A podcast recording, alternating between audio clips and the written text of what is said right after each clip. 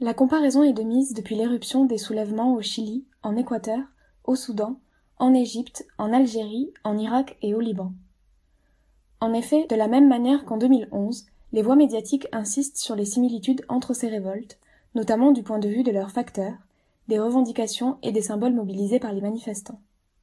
Nous avons décidé, à travers cette demi-journée d'études, de mettre à l'épreuve la comparaison dans certains pays de la région Maghreb-Moyen-Orient. Elle semble être une évidence, puisque le schéma serait le même d'un pays à l'autre. Les jeunes, les plus touchés par le chômage endémique de ces sociétés, se révoltent contre un pouvoir inefficace et corrompu, contre un État incapable, désormais, d'assurer le bien-être économique et social de ces populations.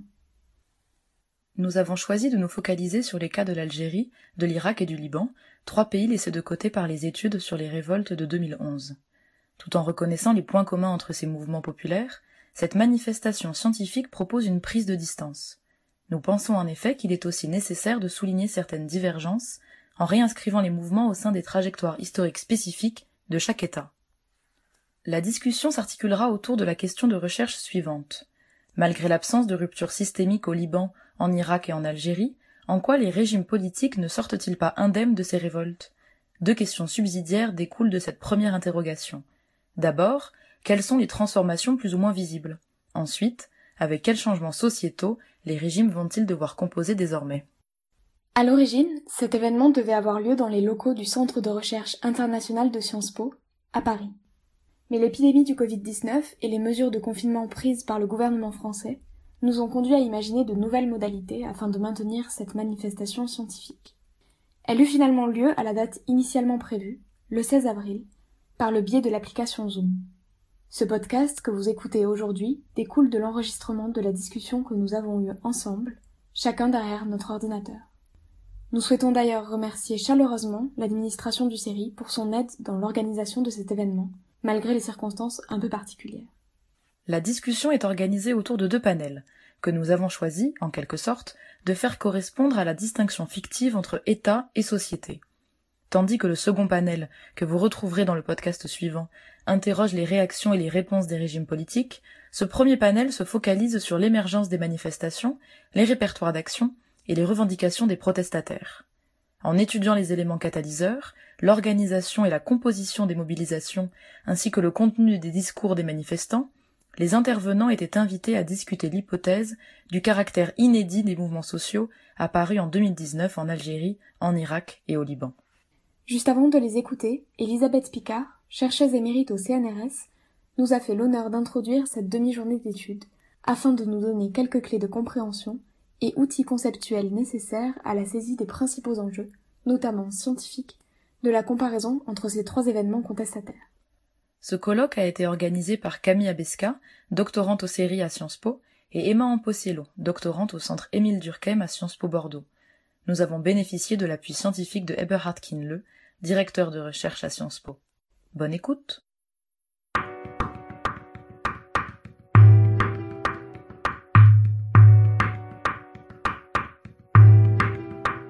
Merci beaucoup. Mes remerciements vont bien sûr d'abord euh, à Emma et à Camille pour ces préparatifs euh, bien encadrés, dans lesquels j'ai bien confiance. Et avec tous les jeunes chercheurs que nous avons évoqués, je voudrais aussi avoir une pensée pour euh, Fariba Delra. Euh, c'est avec elle que je suis allée pour la première fois en Iran et j'ai partagé euh, son, le même bureau aux séries pendant un certain temps. Voilà, continuons nos efforts. Alors, euh, dans cette petite présentation euh, de démarrage, je vais probablement dire un certain nombre de banalités euh, qui seront à prendre, à laisser, à retravailler. C'est vous qui faites le, la partie consistante du travail. Et je vais surtout poser des questions, parce que faire de la recherche en sciences sociales, c'est poser des questions. je botte en touche en quelque sorte. Euh, pour commencer tout à fait, euh, je pense qu'il y a trois éléments à rappeler pour le cadrage général de notre travail. Euh, le premier, et le texte de présentation était très clair à ce sujet, c'est que la perspective que nous adoptons, les uns et les autres, ne vise pas à chercher, dans les cas que vous avez retenus, euh, des chaînes de causalité qui seraient communes, un univers de sens partagé, et ce fameux effet domino mécanique euh, qui suscite des pratiques révolutionnaires et contre-révolutionnaires qui seraient similaires dans divers pays euh, du Maghreb, du Moyen-Orient. C'est vrai, la genèse de la population, le chômage, la pauvreté extrême, l'autoritarisme assorti à de la corruption sont euh, des caractéristiques très présentes, mais elles sont partagées par bien des pays de la planète et surtout elles n'engendrent pas automatiquement une situation insurrectionnelle et un retour répressif des régimes. Alors, on est d'accord que si la vie politique de chacun de ces pays est poreuse aux autres, il n'y a ni effet euh, domino ni effet boomerang. Et, et en réalité, peut-être me corrigerez-vous, il y a assez peu de liens transnationaux. Il y a des ressources internationales partagées, mais assez peu de liens transnationaux. Le second point de démarrage généraliste, c'est de nous placer, et Camille l'a rappelé tout à l'heure, dans une vision interactionniste. C'est-à-dire que il faut parler à la fois des mobilisations, de la contestation, probablement des révolutionnaires, et puis de l'État, du régime, des dirigeants, des puissants. Et donc, nous nous plaçons dans une conception relationnelle du pouvoir. Et c'est pourquoi je, je cite en premier lieu les travaux de Joe Migdal, qui euh, insiste pour qu'un chercheur en sciences sociales adopte une démarche euh, analytique et qu'il considère le pouvoir comme toujours fait d'interaction.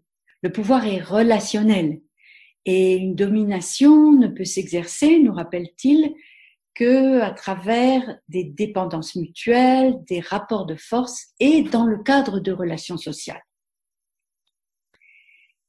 Troisième point introductif, et là nous entrons dans le cœur du sujet, euh, il me semble que nous allons travailler cet après-midi sur des situations.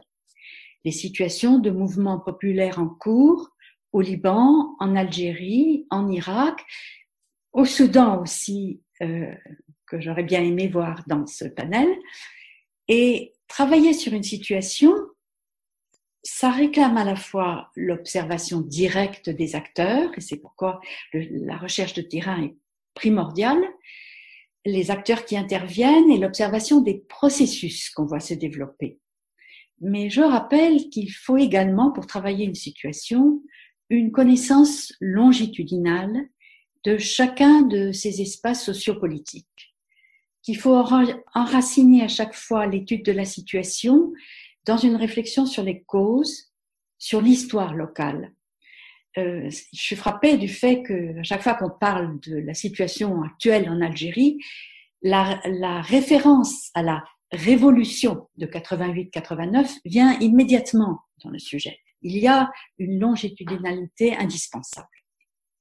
Et c'est là que j'aime rappeler ce que dit Béatrice Ribou, euh, elle travaillant sur la domination, elle nous dit que examiner une situation, c'est-à-dire prendre en considération des situations concrètes, singulières, historiquement situées, pour examiner cette situation, il faut aussi tenir compte d'imprévus, de glissements, d'enchaînements incontrôlables, d'ambivalence, de pluralité de signification. Et toujours mettre en exergue dans notre recherche les pratiques, les jeux et les interprétations des acteurs. Donc, euh, prendre en compte et la conjoncture et les interprétations contradictoires. Alors, assez rapidement et trop superficiellement, je vais aborder quatre thèmes de réflexion sur la temporalité qui me tient à cœur, sur les formes et les modalités de mobilisation, sur l'identité des acteurs de la contestation et je terminerai par la dite résilience des régimes. Alors, premièrement, je surveille l'heure, le thème de la temporalité.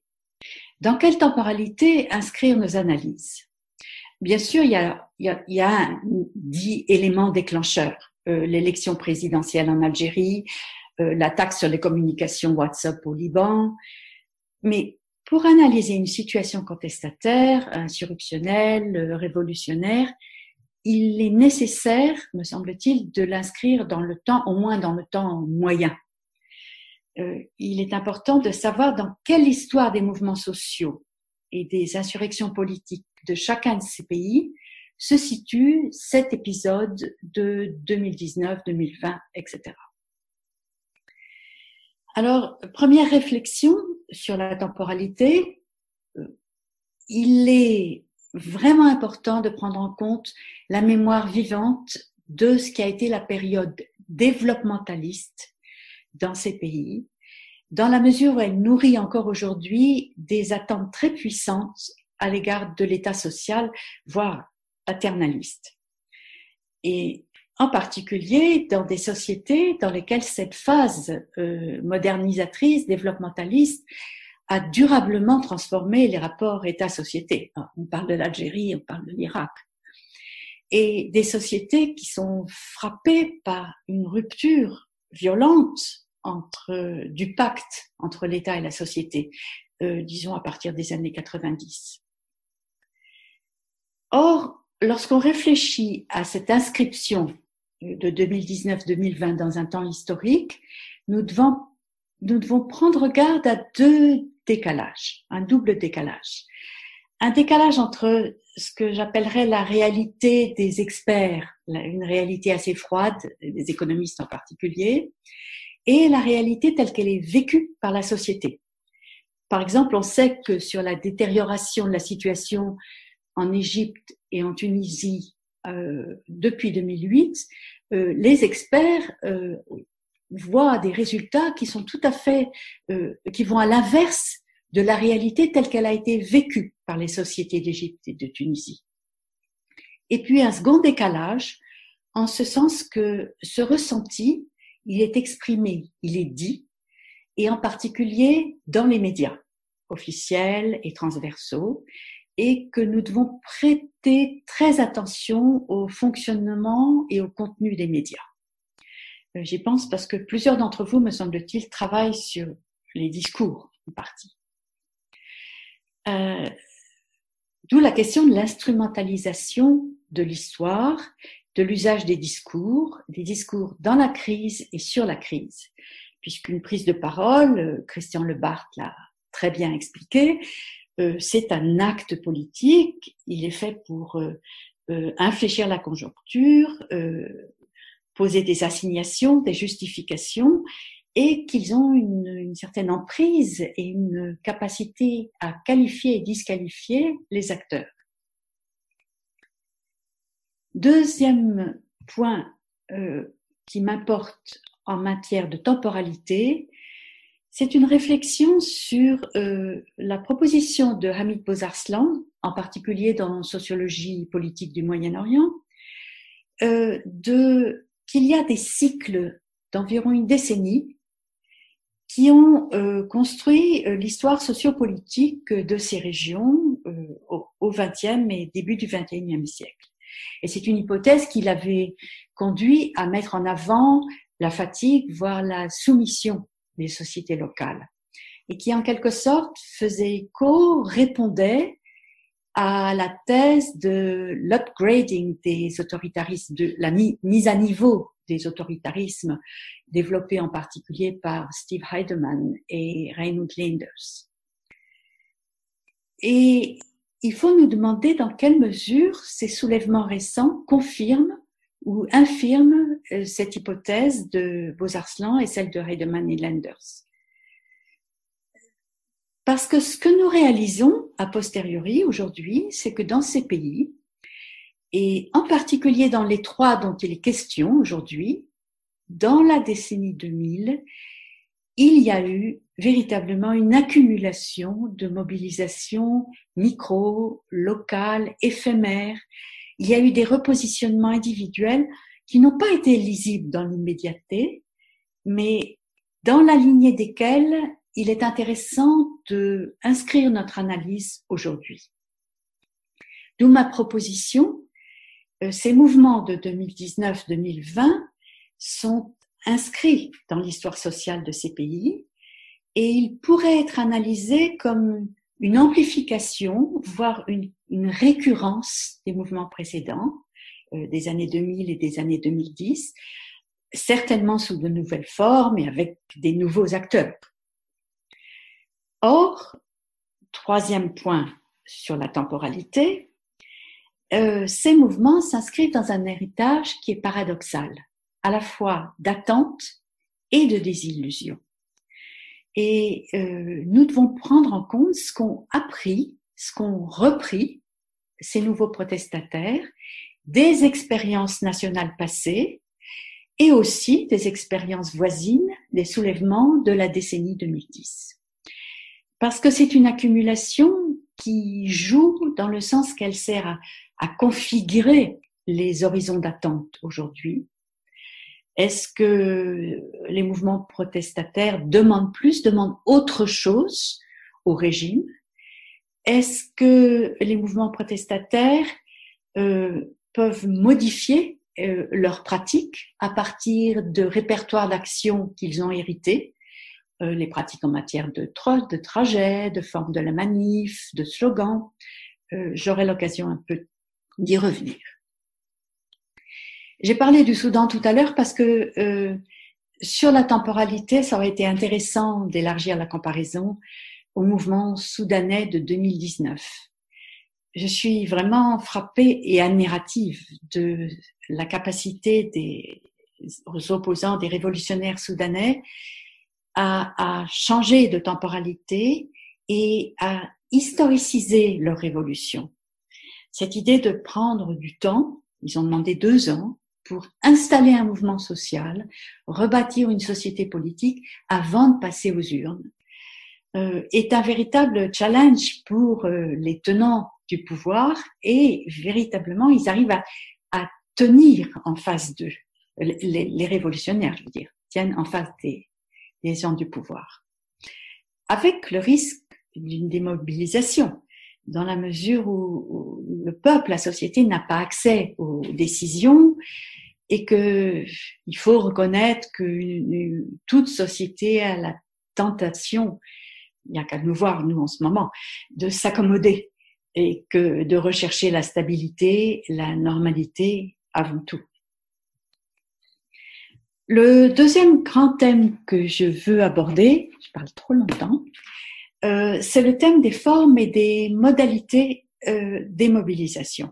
Comment se configurent, se reconfigurent ces mouvements sociaux en interaction avec les appareils d'État, euh, régime politique et forces armées. Euh, alors là, je trouve intéressant la suggestion de Frédéric Volpi dans un très court article dans euh, Mediterranean Politics. Euh, il, il, dit euh, ça me semble très exact, que ce qui était vraiment révolutionnaire dans les soulèvements euh, au Moyen-Orient dans les années 2010, c'était pas tant l'éventail des critiques et aspirations politiques, c'était les pratiques sociales, la série de pratiques sociales. Et euh, je crois qu'il faut nous arrêter concrètement sur les pratiques de 2019-2020 euh, celle que, dont se revendiquent les mouvements aujourd'hui pour y réfléchir et voir ce qu'elles sont en réalité et ce qu'elles donnent, et en particulier euh, la, la non-violence, c'est le meilleur, et euh, ce que j'appellerais la spontanéité et l'horizontalité dans les mobilisations. Euh, c'est à mettre en avant parce que je rappelle que pour juger, pour analyser les révolutions de la décennie 2010, quelqu'un comme Farhad Khosrow-Ravar avait très rapidement porté un jugement assez sévère sur cette non-violence, c'est le en cet appel à la dignité des citoyens. Il avait dit que c'était là des slogans qui résistaient pas du tout à, à la violence de l'État profond, mais aussi à l'intolérance des révolutionnaires eux-mêmes et enfin au contexte géopolitique très tendu de la région. Je crois que vos papiers vont faire une étude presque de caractère anthropologique de comment surgit, risque de surgir et est contenue la violence dans l'épisode d'aujourd'hui. Et peut-être aussi euh, de comment euh, les leçons de ce qu'a été la crise de, des années 2000 et en particulier celle du cas syrien euh, ont été retenues et peuvent être prises en compte. Euh, pratique sur cette question de l'horizontalité du mouvement sans leader, c'est quelque chose d'à la fois fascinant et en même temps d'assez inquiétant. C'est fascinant parce que la recherche de l'unanimisme, marcher ensemble, être un mouvement, être un hirak, ça va, ça va beaucoup plus loin que la désectorisation à la Dobry. Euh, c'est la recherche de la coopération de tous, y compris des novices en politique qu'on cherche à faire rentrer. Et c'est vraiment une force de la part de la société. Mais en même temps, euh, euh Marie-Noël Abiyari nous rappelle que euh, le risque de, du rejet des hiérarchies et des embrigonnements est grand parce qu'il peut être pour l'occasion, euh, de la part des malins ou des plus forts, d'établir une, une hégémonie sournoise sur les autres membres du groupe. Et donc, il faut être attentif à ça. Et puis, je, je reparlerai de politique et mobilisation politique. Troisième grand point de mon intervention, euh, la question des acteurs clés. Euh, euh, en, en m'arrêtant sur euh, des catégories limitées et précises pour poser des questions. La question des jeunes me semble très problématique. Euh, nous avons affaire à des pays dont la moitié de la population a moins de 30 ans et même moins de 25 ans. Forcément, euh, dans les manifs, la majorité des gens sont jeunes. Et d'autre part, euh, les études anthropologiques ont montré, me semble-t-il, que les aspirations et les critiques et les demandes des jeunes sont très cohésives avec celles de leur famille et de leur environnement social. Donc, il n'y a pas véritablement de, de, de, preuve qu'il y ait quelque chose de très spécifique à des demandes de changement qui soient de caractère juvénile et des, des griefs ou des, des, des choix qui soient euh, tout à fait particuliers. Mais il y a une autre catégorie qui me semble plus parlante et plus peut-être aussi plus difficile à interroger, euh, c'est celle des classes moyennes je suis ici les travaux de Ishaq Diwan et j'ajouterai moi les classes moyennes urbaines en particulier. Parce que les analyses sur euh, les motivations de groupes ou individuels des, des militants et des manifestants d'aujourd'hui montrent l'imprégnation de la théorie de la modernisation euh, des théories sur les distributions inégales au sein de la société euh, qui euh, nourrissent les revendications, les aspirations des classes moyennes urbaines. les études montrent que dans la décennie 2000, ces classes moyennes urbaines ont augmenté en nombre. Elles sont aussi devenues plus nombreuses dans les couches éduquées de la population mais qu'en même temps, leurs euh, revendications, leur mobilisation ont aussi euh, augmenté. Et qu'il y a là, euh, en quelque sorte, une catégorie pivot de la situation, peut-être plus, plus importante à retenir que ce fameux thème tellement illusif de, de la société civile. Parce qu'on a là un, un véritable, je dirais, un nœud analytique. La question étant de savoir si les contraintes économiques ont des euh, effets sur les pratiques des acteurs, sur la composition du mouvement contestataire, et si elles vont tirer euh, les mobilisations dans le sens d'un soulèvement des classes populaires déshéritées. Et là, je suis frappée par euh, un entretien euh, de euh, Joe Bahout qu'il a donné en février ou en mars, où il, disait que ce soulèvement des classes populaires et cette révolution violente, il la voyait comme inévitable euh, prochainement dans le cas du Liban.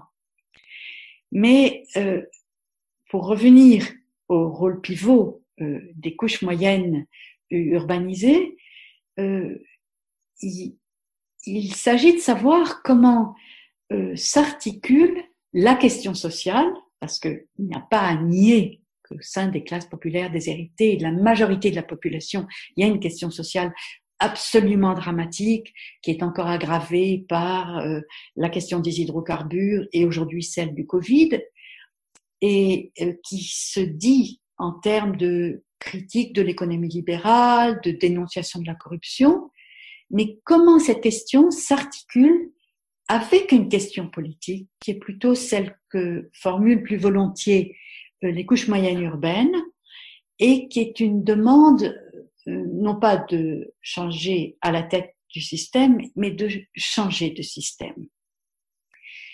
Euh, est-ce que il y a un passage, est-ce qu'il peut s'exercer un passage des protestations sociales en combat politique? Et donc, suivant quelle temporalité, quelle modalité et quels sont les acteurs sociaux de ce passage? Et du coup, comment peut se passer une négociation avec les détenteurs du pouvoir?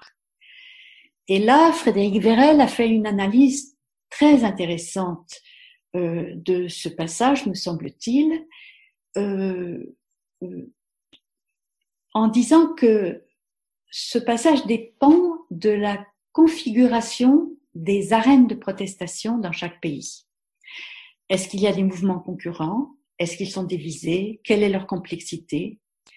Il dit la contestation est calibrée par l'état du champ politique dans chaque pays et elle est aussi calibrée par ses interactions avec les agences du régime. Et donc on voit des cas très différents dans les, les uns et les autres pays. D'où mon quatrième et dernier point, qui va être un peu rapide parce qu'il va être surtout sur la forme de question, euh, qui est celui des capacités des régimes à se reconfigurer et euh, donc de cette fameuse résilience des cartels au pouvoir. Alors donc question. Euh, le pouvoir doit faire face à un enrayement on le voit dans les trois pays, euh, des mécanismes institutionnels qui jusque-là maintenaient plus ou moins l'ordre social et politique. Alors, comment fait-il face à cet enrayement? Deuxième point, est-ce que euh, les réformes demandées, euh, les changements demandés, peuvent être limités par euh, ce choix d'une délégation à un gouvernement technocrate qu'on observe euh, au Liban, dans une certaine mesure en Irak? Est-ce qu'ils peuvent être, euh, ces choix de délégation, un frein à la révolution? Ou est-ce qu'au contraire, ils vont ouvrir une brèche dans le bastion du pouvoir? Troisième question, toujours sur les, les, les armes, les outils des régimes. Est-ce que l'assèchement des ressources financières qu'on constate à l'heure actuelle et qui a permis, dans une certaine mesure, d'acheter la paix sociale assez longtemps, est-ce qu'il va pouvoir être compensé par euh, l'exploitation de ressources symboliques? Et là, on, je trouve toujours important la, participation des classes euh, moyennes parce qu'il y a des ressources symboliques sur lesquelles il va falloir réfléchir par exemple, dans le cas égyptien, on voit que d'une certaine façon, l'islamisme euh, sert d'arme au pouvoir autoritaire aujourd'hui, avec euh, la cooptation de certains secteurs islamistes. On voit même la question nationale être ravivée à l'occasion de cette réaction des régimes euh, soit mise entre parenthèses, soit résorbée, soit au contraire reconfigurée euh, pour faire face à la révolte contre les dominants. Euh, le risque, disent certains, c'est de voir apparaître effectivement une nouvelle forme de nationalisme, le nationalisme autoritaire, qui serait une reprise en main avec une certaine complicité de catégories de la population par euh, les tenants actuels du pouvoir. Enfin, euh, la résistance des régimes, bien sûr, et vous allez tous en parler malheureusement beaucoup, c'est important, c'est la violence du pouvoir. Euh, on, on, ne s'attendait pas dans les années 2010 à ce que l'armée tienne de telles places dans euh, la reprise en main des régimes et euh, ceci coordonné avec euh, ce que nous appelons globalement la décharge milicienne, c'est-à-dire l'apparition de milicianisation du politique à tous les niveaux de, la gouvernance de ces pays et de la société locale. Ce qui étaient les partis politiques et qui devaient compter dans ce passage de la lutte sociale à euh, la, la, participation politique, euh, quel rôle peuvent-ils tenir? Euh, Est-ce que, dans une certaine mesure, ils ne contribuent pas à factionnaliser les régimes politiques euh, avec des groupes concurrents qui essayent de capter euh, les restes du pouvoir et de ses bénéfices, et euh, donc à aggraver la crise du régime euh, au risque donc de tomber dans une situation autoritaire plus tendue encore. Beaucoup de questions et je suis contente de vous écouter et d'apprendre cet après-midi. Merci. Merci, merci beaucoup, Madame Picard, euh, pour cette introduction. Nous allons tous euh, et toutes garder à l'esprit les différentes questions que vous que vous venez de soulever. Euh, on peut maintenant passer donc à notre premier panel. Alors nous devions avoir trois intervenants euh, pour ce pour ce premier panel, mais malheureusement euh, Adel Bakawan qui devait intervenir sur euh, sur euh, l'Irak ne pouvait pas être parmi nous euh, aujourd'hui. mais nous aurons donc deux intervenants. Nous allons commencer par entendre Juliane Firlinier, qui est étudiant en master de, de théorie politique à l'école doctorale de, de, Sciences Po à Paris. Euh, il interviendra sur le mouvement euh, révolutionnaire avec une intervention intitulée Champ discursif de la corruption, crise, décadence et moralité politique dans la révolution libanaise. Puis nous entendrons Sirem Bedoubia, qui est elle doctorante en sciences politiques et maître assistante à l'université d'Oran 2. Elle interviendra sur le Hirak algérien et son intervention est intitulée Le Hirak algérien, un nouveau mouvement social.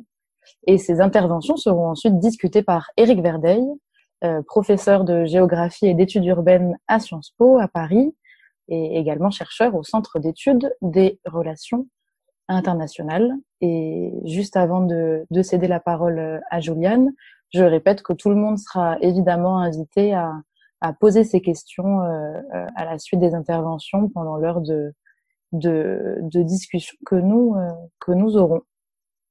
Juliane, euh, c'est à toi. Alors, euh, bonjour à tous et à tous et merci pour votre invitation à participer à cette conférence. J'avoue que c'était pour très longtemps un rêve d'étudiant d'un jour pouvoir participer à une conférence tout en profitant du confort de mon canapé, même si ça veut dire que je dois fournir le café moi-même. donc, mon intervention portera sur les manifestations récentes au Liban et le discours central de cet événement, ce qui est la corruption. Euh, je vais proposer que les narratifs conflictuels qui sont émergés entre manifestants et régimes soulèvent un conflit euh, latent entre gouvernement et gouverné qui remet en cause le véritable fondement de l'État libanais entre sectarisme et république, entre citoyenneté et identité religieuse, entre État-nation et fédération communautaire. communautaire. Néanmoins, um, tout d'abord, je voudrais répondre aux premières questions posées dans l'introduction de cette euh, conférence ce qui est la question de comment la population libanaise est passée d'une frustration latente à descendre dans les rues et quel est l'élément um, catalyseur et pourquoi la contestation n'était pas um, éclatée plus tôt. Alors, dans le discours médiatique international, euh, la réponse semblait euh, longtemps, pour longtemps, que le déclencheur euh, du soulèvement était une taxe imposée par le ministère de la Communication sur les services WhatsApp, utilisé presque universellement par les Libanais. À la réponse à certainement sa validité, je pense. Um, WhatsApp est dans une certaine mesure une, une réponse typique libanaise à un problème typique de l'État libanais, la monopolisation d'un secteur du marché um, par des acteurs privés proches de la classe politique, plus spécifiquement um, la télécommunication. MTC Alpha, étant le seul fournisseur de téléphones mobiles euh, et profitant des liens, des liens forts avec la classe politique, imposent sur leurs clients des prix immenses pour appels locaux qui menaient à une propagation presque universelle de WhatsApp afin de contourner les appels des réseaux mobiles par les appels en ligne.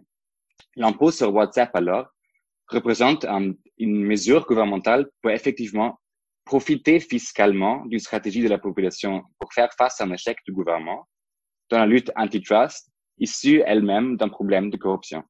Alors certainement, la taxe WhatsApp était un élément déclencheur. Je voudrais par contre euh, qualifier cette réponse en évoquant un fait souvent oublié. L'incendie massif qui, la semaine avant le début des manifestations, ravageait le pays. La raison principale pour laquelle l'incendie devenait si destructif était le fait que les hélicoptères des pompiers qui étaient donnés au gouvernement libanais par une initiative de la société civile en 2009 étaient bloqués à la terre pour manque d'entretien. Quand le gouvernement, en manque de solutions alternatives, envoyait des véhicules anti-émeutes équipés de lanceurs d'eau anti-émeutes pour combattre le feu, une vague de ridiculisation euh, passait par les réseaux sociaux libanais. Un internaute ici écrivait sur Twitter Regardez la corruption dans ce pays. Pas d'argent pour maintenir les, les hélicoptères cadeaux, mais toujours d'argent pour garantir qu'on ne se rebelle pas. Tout court, je pense que les déclencheurs qui ont mené à une population frustrée euh, dans la rue sont ces deux choses. L'incendie ingérable et la taxe WhatsApp, qui dans le discours populaire était compris comme résultat de la corruption du pays, compris comme une situation où un gouvernement qui échoue à protéger sa population d'un problème tout à fait prévisible, une, un incendie, à cause d'un apparent, euh, apparent détournement de fonds, ose imposer le lendemain où une pluie éteint l'incendie une taxe sur un produit WhatsApp qui est utilisé pour la simple raison que ce même gouvernement n'arrive pas à protéger le marché de la monopolisation à cause de la proximité des régions de Alpha MTC au gouvernement. Alors même plus court, c'est une situation absurde de corruption au carré qui a déclenché ces manifestations. Et par cela, je propose, hein, nous avons pu observer un changement profond dans le discours de la corruption au Liban, qui maintenant se trouve au cœur des manifestations. Alors, la corruption comme thème du discours populaire n'est rien de nouveau au Liban. Ce concept polysémique fait partie des sujets préférés des Libanais, dans les médias comme dans les taxis, et euh, sert à expliquer à la fois les phénomènes micro, par exemple pourquoi ce poste est donné à une personne et pas à une autre, et les phénomènes macro, par exemple la dégradation environnementale, à l'inégalité économique dans un pays. Des variations du terme, wasta, traduisible comme piston, déclinent littéralement euh, le petit magasin utilisé pour exprimer que tout s'achète, ou façade, littéralement la dégradation, sont à la fois utilisés pour décrire une causalité de l'État lamentable du pays et pour décrire une certaine culture de vie libanaise où le, où le citoyen, en faisant face à un gouvernement qui ne lui donne rien, est forcé de gérer sa vie lui-même avec l'aide de son réseau informel. Ces réseaux informels, c'est-à-dire les liens familiaux, sectaires ou locaux sont venus comme axe principal de la corruption, du népotisme, du clientélisme, d'un système social où le lien social prévaut le système étatique. Les histoires contes de cette corruption par réseau informel font véritablement partie de la vie quotidienne et du chit-chat social. Dans l'échelle politique aussi, la corruption représente le discours régulier de contestation entre partis politiques qui parfois mène à une situation où la discussion politique est réduite un débat sur qui est le plus corrompu que les autres, ou à une stratégie de communication quand un scandale émerge au sein d'un parti politique qui consiste à révéler un autre scandale qui touche les partis accusatoires. De la même manière, la lutte contre la corruption, l'anticorruption, est le sujet principal de chaque parti politique. Le discours politique de la classe politique libanaise sur la corruption, dans une phrase, sera la corruption, c'est les autres. C'est pour cela que le débat sur la corruption au Liban n'est jamais poussé jusqu'à la fin. Les scandales restent lettres mortes, les investigations se déclenchent mais ne finissent jamais. Les articles de presse apparaissent mais sont oubliés. Aucun scandale n'est fini devant la justice. Rabbi Nassar, ancien dirigeant um, de Sakel de Kene, une ONG principale dans la lutte anticorruption, expliquait cela dans un entretien que j'ai conduit en été 2019, juste avant le, le, le manifestation, en disant que la frontière um, invisible du discours de la corruption c'est le confessionnalisme. Il parlait d'un mur sectaire. Quand un scandale émerge et se joue principalement au sein d'une confession, ce qui est souvent le cas, car la confession représente le lien formel par excellence, Le débat autour s'arrête où le débat est confessionnalisé, où la persécution d'un scandale de corruption est détournée dans le débat comme attaque sectaire d'une confession contre une autre. Ici, un scandale de corruption devient une menace sécuritaire et donc devient tabou dans le discours populaire. Dans les conditions prévolutionnaires alors, le discours de la corruption était un discours plat. Un certain consensus régnait que la corruption était un problème, le problème même du Liban, mais de la même façon, un certain consensus régnait, puisque tout le monde y participe, rien ne peut être, fait. La peur de déclencher une crise sectaire en adressant le cœur de ces problèmes, les réseaux informels confessionnels et népotisme du clientélisme, arrêter le débat ouvert sur le fond du problème, la question de la compatibilité d'un système politique basé sur le compromis qui fait que les affaires intraconfessionnelles et donc intra-partis sont intouchables, même en ce qui concerne les institutions de l'État, avec le principe républicain, la démocratie et l'État de droit. C'est cela que je, pense a changé avec l'affaire euh, WhatsApp et l'incendie. L'échec gouvernemental de gérer l'incendie et la taxe WhatsApp touchait l'intégralité de la population et ceux tenus responsables pour ces deux, pour ces deux euh, échecs était la totalité de la carte à de la classe politique. La dynamique incendie WhatsApp était comprise comme un problème de corruption, mais représentait un problème qui n'était pas confessionnalisable par le régime, même s'il y avait des tentatives, notamment quand un prêtre proche aux forces libanaises lamentait que c'est surtout les hommes chrétiens euh, qui étaient touchés par le feu dans l'incendie. Et par cela, la révolution commençait avec elle une reconfiguration du discours de la corruption à deux fronts, un discours de régime et un discours de manifestants. Pour élaborer, permettez-moi un petit détour dans la théorie politique de la corruption. Euh, historiquement, et certes avec un degré important de réduction, il y a deux approches pour euh, penser la corruption. Le premier, qu'on pourrait appeler la euh, corruption épaisse, ça a fait peut-être plus de sens en anglais, um, thick corruption. Corruption épaisse, ça um, évoque un peu uh, la crème fraîche, je trouve. Quand j'utilise um, la corruption dans ses effets um, cumulative et voit à travers elle une certaine euh, condition de l'État.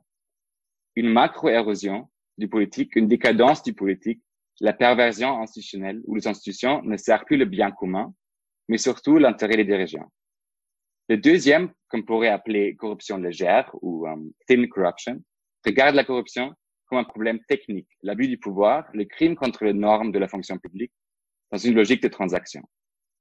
Alors, je pense qu'au sein de la um, société civile libanaise, nous avons assisté à une certaine transformation du discours de la, sur la corruption au Liban, d'un discours sur la corruption légère et un discours épaisse.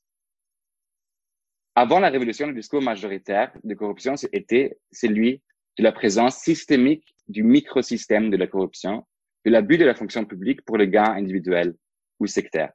Cette présence, si lamentable, était regardée comme un simple fact of life faisant partie de la vie quotidienne du Libanais, qui est forcé d'y participer, car s'y adresser mettra en danger la faible cohésion sociale du pays.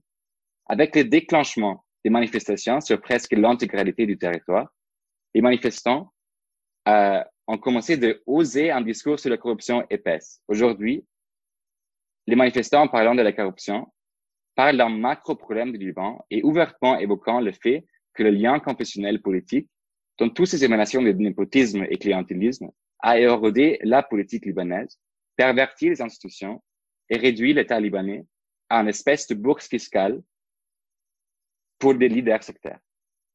D'une certaine manière, la corruption n'est plus regardée comme simple fact of life au Liban, mais comme symptôme d'un problème profond de la relation entre société et État, et ces problèmes est la kata la classe politique, comme produit d'un système confessionnel. Le régime, de l'autre côté, évoque le discours précédent.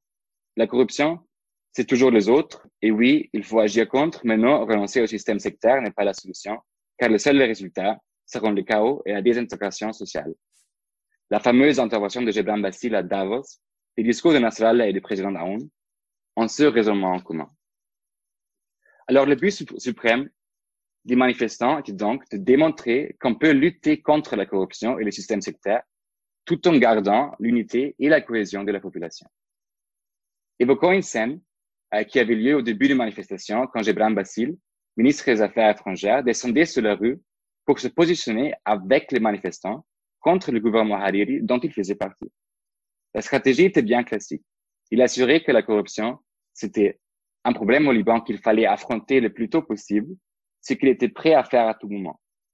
La réaction des manifestants été d'insulter sa mère et d'assurer que leur réclamation primaire, le départ de la classe politique, inclut lui aussi. Le slogan Killon yani Killon, Killon, à tous veut dire tous, vient exactement d'ici et sera reproduit à chaque instance où un acteur politique aperçu comme faisant partie de la classe politique essayera de coopter les manifestations. Le fait de vouloir combattre la corruption, une volonté que les hommes politiques libanais ne cessent pas d'évoquer depuis le début um, des soulèvements, ne semble pas suffire aux manifestants. Et toute tentative de la part de la classe politique de confessionnaliser les manifestations a été défendue avec un registre d'unité révolutionnaire, antisectaire et national. La corruption, c'est plus les autres, mais c'est toute la classe politique qui règne grâce au système confessionnel et sont victimes la nation intégrale. La localisation, forme et organisation des manifestations révèlent la même dynamique. Au début, la Thaura avait lieu surtout dans les deux types de, dans deux types de localités. Les Sahat, c'est-à-dire les places centrales des villes majeures libanaises, et des nœuds d'infrastructures routières. Les organisateurs des différentes localités étaient en contact permanent et l'échange entre Sahat était systématique. Des groupes de manifestants de Tripoli embarqués à Beyrouth, des manifestants de Beyrouth dans le sud, etc. Comme ça, on assurait la mixité confessionnelle à tout moment afin de se défendre contre les tentatives de cooptation. Au bout de quelques semaines, les blocus sur le nœud de transport étaient abandonnés car une certaine réalisation se propageait dans les groupes WhatsApp des organisateurs. La population, surtout la population la plus âgée, se sentait projetée dans un passé de guerre civile où les principaux nœuds d'infrastructures routières étaient les checkpoints entre zones contrôlées par des milices sectaires. La stratégie des blocus rigides sur ces nœuds a été donc remplacée par une stratégie des blocus mobiles où les groupes de manifestants donnaient l'assaut sur les principaux lieux de la corruption. Les ministères, la Banque centrale, les centrales de MTC, la Kahraba Libnen, le centre de du Liban, les maisons d'hommes politiques, etc. Un point focal ici, c'était de reconquérir les espaces précédemment publics, comme euh, Downtown Beyrouth privatisé sur Hariri, l'hôtel Eden Bay qui était implanté dans, la plage publique de Ramlet Beida à cause d'une transaction illicite entre Nabi Hiberi et un homme d'affaires chiite. Et pendant ces reconquêtes, les manifestants faisaient toujours très attention à regarder les discours focalisés sur la corruption et non confessionnels. Le point focal de l'analyse, par contre, c'est évidemment la rhétorique des manifestants, qui est à la fois claire et puissante. Au début, on alternait entre chants accusatoires contre les membres du gouvernement, disant essentiellement, essentiellement et créativement qu'ils sont des voleurs, et des chants d'unité libanaise qui rassurent que les Libanais ensemble affrontent, ensemble affrontent leur ennemi, la classe politique. Par contre, au bout de quelques semaines, la rhétorique développée. Et de plus en plus, les accusations contre la classe politique étaient enrichies par une condamnation du système confessionnel en soi. On entendait par exemple euh, le chant euh, de l'Islam est taïfié. El Shab Yurid Escad Nizam est taïfié. Dans le chant, l'iconographie et sur le champ de la révolution, un nombre de dichotomies discursives alors um, commençaient à apparaître. Le premier, c'est um, la dichotomie de Madani et Taïfi, de la civilité et le confessionnel. Le nizam et Taïfi, le régime confessionnel, ici est compris comme la sphère de la corruption, du népotisme et de la classe politique. Madani, par contre, c'est la sphère d'un Liban national de, la population et de la cohésion républicaine dans le mouvement social de la société civile libanaise. Le deuxième, c'est la juxtaposition entre CSI, le politique, et la technocratie, la technocratie. Le politique, ici, c'est la sphère de la politique de compromis entre partis sectaires qui vit grâce au népotisme et la peur du conflit sectaire. La technocratie, c'est la sphère d'un possible gouvernement issu de la société civile fait pour affronter les problèmes variés de la République libanaise et pas les problèmes des leaders sectaires. Ces dichotomies, sont révélatrices du problème au cœur de cette crise libanaise qui lui rend effectivement un impasse politique. Du point de vue des manifestants, combattre la corruption veut dire une certaine reconstitution du Liban qui laisse prévaloir la République et sa constitution sur le pacte confessionnel en commençant avec la classe politique. Du point de vue du régime, le pacte confessionnel est le seul garant pour la paix confessionnelle et sans lui s'évapora l'unité de la République. Par le, discours de la corruption, donc, nous voyons un véritable clash de moralité politique entre le pragmatisme communautaire de la classe politique et l'idéalisme républicain de la société civile. Pour donc conclure, je vais évoquer deux points qui me semblent importants.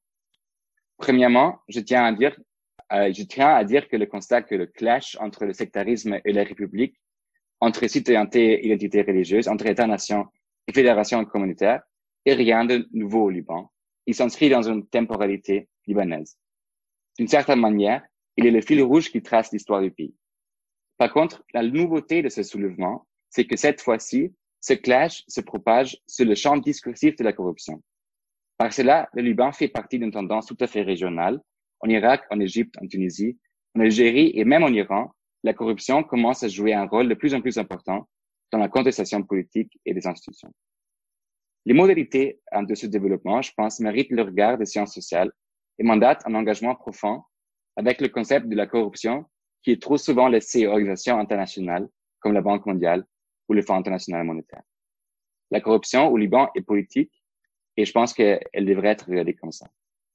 Deuxièmement, je voudrais vite fait essayer de donner une réponse à une autre question centrale de cette conférence qui s'intéresse à la composition, les classes sociales, âge et genre et la géographie entre centre et périphérie des révoltes.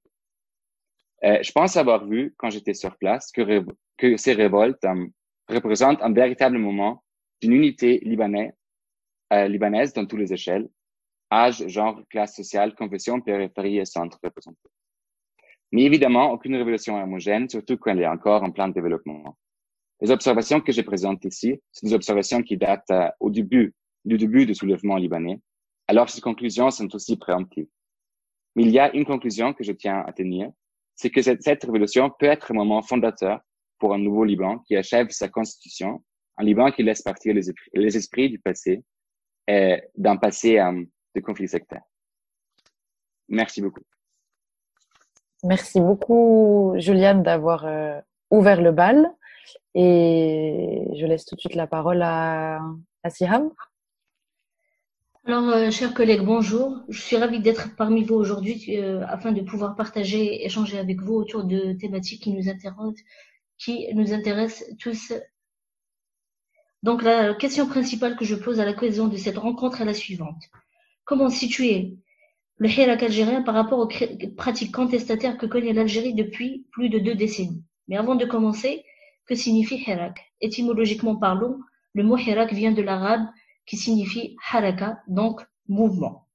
Le mouvement que connaît l'Algérie depuis le 22 février 2019 est à première vue qualifié par beaucoup d'observateurs et d'analystes comme relevant de l'inédit.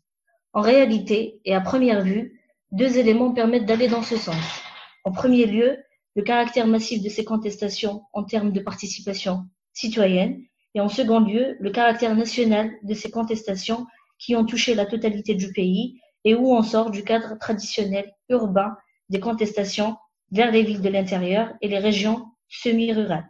D'ailleurs, la première manifestation contre le cinquième mandat et qui donnera un avant-goût du 22 février sera celle qui aura lieu le 16 février à Kharrata dans la wilaya de Béjaïa, en région Kabylie, ou encore l'action menée par les citoyens de la wilaya de Khanchla qui se sont rassemblés devant la mairie de leur ville et avaient procédé à l'enlèvement d'un énorme portrait du président tout en scandant en arabe Khalil Alam Nahil qui signifie en français euh, laisser le drapeau, enlever la photo du président.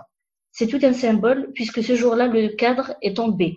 Ce cadre qui faisait partie désormais des sorties publiques algériennes euh, pour un président qu'on n'avait pas vu depuis quelques années.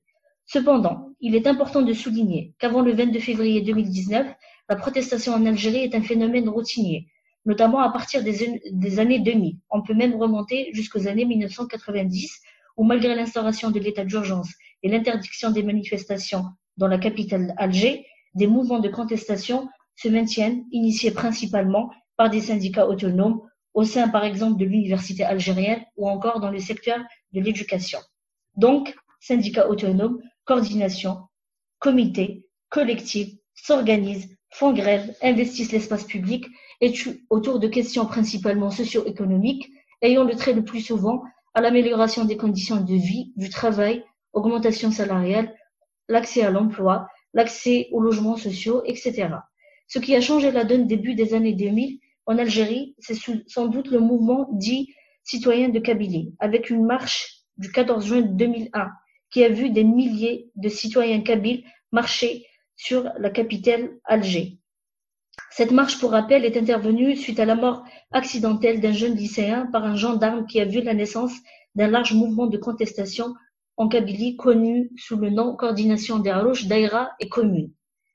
Force est de souligner ici qu'on parle de l'émergence d'un répertoire d'action collective tel que défini par Chartilly dans la sociologie des mouvements sociaux, issu de dynamiques contestataires antérieures au 22 février 2019, organisées autour de revendications le plus souvent à caractère sectoriel et corporatiste, et qui méritent d'être analysées. L'Algérie est rythmée par des épisodes contestataires qui s'installent en réponse à des contextes socio-économiques, des agendas politiques bien précis, tels que les échéances électorales. Donc l'Algérie qui conteste avant le 22 février, c'est une Algérie où l'espace public est investi par une multitude de mouvements protestataires, structurés ou pas, et ce de manière très significative. Ils sont médecins, enseignants, fonctionnaires, chômeurs, étudiants, gardes communaux, familles de disparus, victimes du terrorisme et même parfois policiers.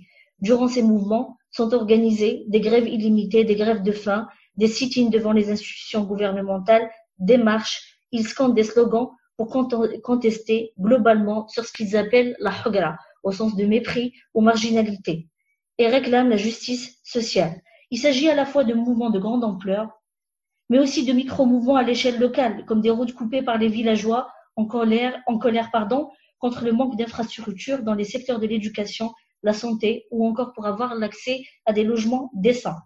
Si cette tendance contestataire s'accentue durant quasi deux décennies, c'est aussi parce qu'il y a un retour relatif à la stabilité sécuritaire et politique. Aussi, la montée des revendications socio-économiques est encouragée et favorisée par une économie de rente où le régime tente de se maintenir par les distributions de cette dernière pour garantir, entre guillemets, la paix sociale. Le tournant 2010-2011 marquera la montée fulgurante des revendications socio-économiques, l'apparition aussi de nouveaux acteurs et collectifs, notamment le Comité national pour la défense des droits des chômeurs qui s'enclenche à Ouegla dans le sud algérien. Donc déjà, des régions peu enclines à la protestation traditionnellement sortent, sortent de leur neutralité. Ce mouvement réussira à prendre une existence quasi nationale et à rassembler un grand nombre de militants autour de lui avec une action de grande ampleur le 14 mars 2014 qui aura pour effet l'émergence de toute une mouvance dans le sud algérien. Par contre, ce qui fait défaut à l'évolution dans le temps de ces formes contestataires, c'est le manque de structuration autour des questions politiques, notamment celles ayant trait au changement et à la démocratie, Bien sûr, il y a des exceptions, telles que la création en 2011 de la Coordination nationale pour le changement et la démocratie, qui réunit des associations syndicales, des partis de l'opposition, pour demander le départ du régime, ou encore le mouvement Baraket, qui signifie en français AC, en 2014. Ces deux mouvements sont marqués par contre par leur incapacité à mobiliser à grande échelle et ne sortent pas du cadre urbain des grandes villes comme Alger et Oran et l'impossible conciliation entre les différentes tendances politiques qui les animent, notamment pour la CNCD de 2011, mais aussi la répression policière qui a accompagné ces deux mouvements. Un sociologue algérien a, établi pardon, en 2011 que sur 3098 actions contestataires enregistrées durant l'année 2011, seulement 69, donc 2,2% seulement, avaient pour objet des revendications à caractère politique. Toutefois, les fameux slogans pouvoir, dégage, système, dégage, hérités de la CNCD en 2011 et du mouvement Baraket en 2014, vont animer le Hirak à partir du 22 février. Pourquoi est-ce assez difficile de mobiliser en Algérie autour de la question du changement et de la démocratie avant le 22 février? D'abord parce qu'il s'agit de protester en situation autoritaire. Ensuite, parmi les explications que j'ai pu retenir des diverses observations de mes entretiens auprès des acteurs de la contestation depuis 2011, il s'agit d'un phénomène qui a priori est apparenté à une stratégie de dépolitisation opérée, influencée par le régime au sein des pratiques protestataires. Elle est favorisée par le traumatisme de la décennie noire, où la contestation de l'ordre établi est presque perçue comme un acte de trahison à l'unité nationale. Et des décisions politiques sont venues appuyer cette tendance avec l'arrivée de Bouteflika au pouvoir, notamment la charte sur la réconciliation nationale adoptée par référendum en septembre 2005. Il s'agit, a priori, d'une totalisation du social par le politique tel qu'avancé par Jean-Luc Domenech. J'en viens à mon deuxième point dans cette intervention euh, qui est à propos de l'Algérie qui proteste à partir du 22 février. C'est une Algérie qui vit, durant plusieurs mois avant le 22 février, sur des scandales politico-financiers, largement médiatisés, notamment dans les réseaux sociaux, par des blogueurs, par des médias électroniques et qui vont être poursuivis par la justice. Les autorités aussi continuent d'œuvrer à neutraliser des mouvements contestataires qui ne faiblissent pas, à l'image du collectif autonome des médecins résidents algériens qui marche durant des mois en essayant de manifester dans la capitale d'Alger. C'est un mouvement qui sera fortement réprimé par la police et qui verra, qui suscitera, pardon, l'émotion d'une grande partie des Algériens. Aussi, les actions se multiplient contre le cinquième, euh, le cinquième mandat, tel que le mouvement Mouatana, qui signifie citoyenneté et qui se constitue début juin 2018, et qui réunit des acteurs euh, des dynamiques contestataires antérieures, antérieures telles que Baraket de 2014 ou encore la CNCD de 2011, et qui précise qu'il va organiser une marche le 23 février contre le cinquième mandat de Bouteflika. Aussi, parmi les exemples les plus significatifs, Haj Ramoul, jeune chômeur de 38 ans, originaire de la wilaya de Mascara, considéré comme le premier marcheur du Hirak, est un militant du mouvement du Sud des chômeurs et aussi de la Ligue algérienne des droits de l'homme. Il sera arrêté fin janvier pour avoir scandé le premier slogan contre le cinquième mandat et il sera condamné à six mois de prison ferme. Dans un premier temps donc, il serait tout à fait juste d'observer que les dynamiques contestataires antérieures ont joué un rôle très important, même si de manière partielle, dans le, dynamique dans le, dans le déclenchement d'une dynamique sans précédent. Ce qui a changé en Algérie à partir du 22 février, c'est d'abord une contestation du politique par le bas. Je me réfère ici à Bayard, où les marcheurs s'identifient dans leur grande majorité comme étant algériens en portant les couleurs Il ne s'agit en aucun cas, du moins au départ, par exemple, d'affirmer son appartenance à une quelque tendance politique, une sorte d'anonymat généralisé au risque d'être étiqueté. La volonté des manifestants aussi est de s'inscrire dans une logique de mouvement pacifique, avec le fameux slogan Silmia qui signifie pacifique. Les Algériens, pour ça, marchent en famille avec femmes, enfants, grands-parents, une sorte de bouclier humain tout en évitant un quelconque affrontement avec les forces de l'ordre. Durant les premiers vendredis, des marcheurs interviennent même pour calmer les esprits qui s'échauffent en contact avec les forces de l'ordre et afin d'éviter que les marches prennent une quelque tournure. Il s'agit surtout du, choix des itinéraires des marches et des slogans à scander. On va même jusqu'à chanter en musique dans un esprit festif.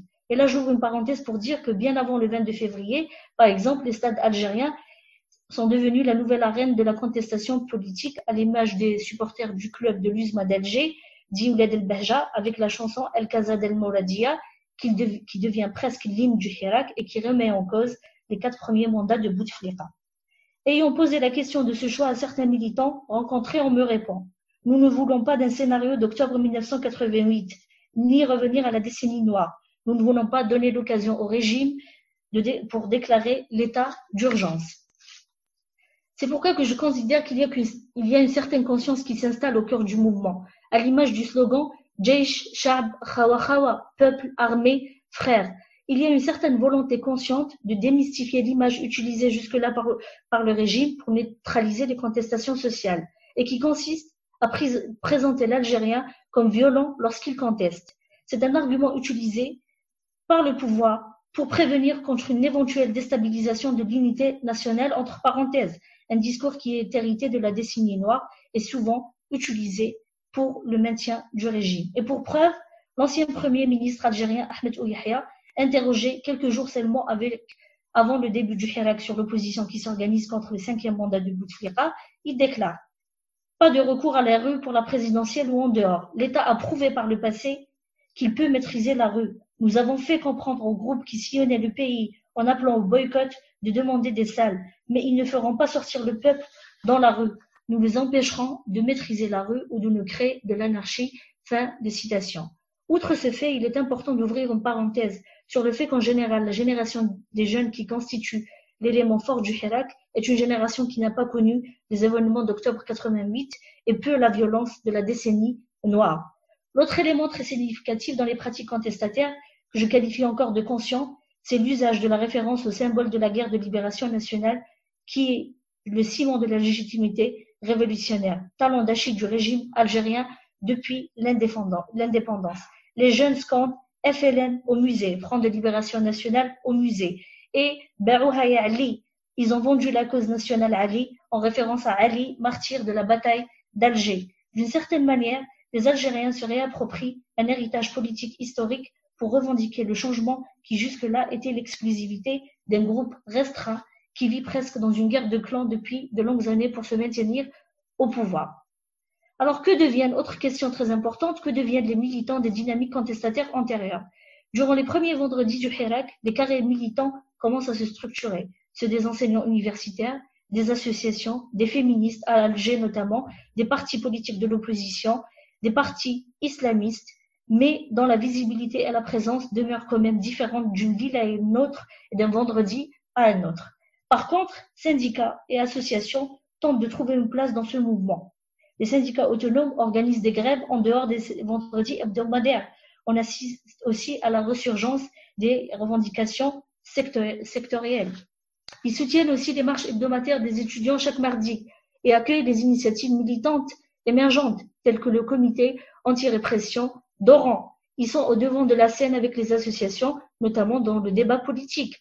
Ils organisent dans les places publiques des rencontres pour discuter des différentes questions, solutions, slogans dans des villes comme Oran, Alger, Béjaïa, Tlemcen ou encore Annaba. C'est un fait tout à fait nouveau puisque le mouvement du 22 février a réussi à faire sortir ces derniers de leur neutralité politique, à proposer des feuilles de route pour sortir de la crise. L'exemple le plus marquant est la conférence nationale du 15 juin qui fut organisée autour de ce qui est appelé les dynamiques au pluriel de la société civile. Cette rencontre a réuni plus de 80 syndicats et associations autour de 400 participants. Je vais aborder une dernière euh, interrogation pour conclure. Si le mouvement du 22 février a surpris certains analystes et observateurs, c'est parce que pour la première fois en Algérie, on assiste à une structuration claire, unitaire autour d'une revendication ayant pour objet le politique, impliquant toutes les tranches de la société. Les revendications sont claires et précises, départ du régime et aspiration à la démocratie. Toutefois, la faiblesse entre guillemets de ce mouvement est relative à la question de la représentation. Malgré plusieurs tentatives de proposition, le Hirak est en manque de représentants qui font le consensus. D'ailleurs, c'est une question qui n'est à ce jour encore étranger et qui divise. Le consensus autour des idées et des personnalités a encore du mal à émerger, malgré les tentatives des partis, des syndicats et des associations qui vont dans ce sens. Et je vous remercie pour votre attention. Merci beaucoup, Siham. Euh, on, est, euh, on est en avance, et, mais je laisse la, la parole à Eric Verdeil, en direct depuis Beyrouth. Oui, de, routes 14e arrondissement de Paris. Donc, euh, merci à tous. Euh, et merci en particulier euh, à, vous deux d'avoir organisé ce, ce, séminaire et d'avoir eu la, la, force et la conviction de, de, de le maintenir. Donc, euh, c'est euh, une situation un petit peu étonnante et, un peu difficile hein, de jongler entre la situation qu'on on connaît, euh, de, de, continuité pédagogique et d'autres engagements euh, liés à nos, à nos institutions. Et puis, euh, malgré tout, la nécessité de, de continuer à réfléchir sur, voilà, certainement des questions structurantes pour comprendre nos, terrains, mais à un moment où ces terrains eux-mêmes sont en quelque sorte complètement transformé, euh, enveloppé par de nouvelles questions et, de nouveaux discours qui, qui, rejoignent celles que nous connaissons euh, ici en France ou, ou en Europe, et euh, donc où euh, euh, on, on, a comme un, un basculement. Hein, et, donc, en termes de, de, notre attention, je, je, trouve que le maintien de cet événement de recherche et de réflexion était à la fois nécessaire, mais je, je trouve qu'il y a on, a en quelque sorte euh, perdu la, la, continuité, ou en tout cas l'accès direct à, ces enjeux. Et voilà, je pense que nos interprétations doivent essayer aussi de prendre en, considération cette espèce de de distance temporelle, euh, comme si ça c'était déjà un événement euh, historique euh, et presque presque clos. Alors, ce n'est pas le cas, bien entendu, mais disons que ces voix révolutionnaires, soudain, se sont sont devenues presque presque inaudibles.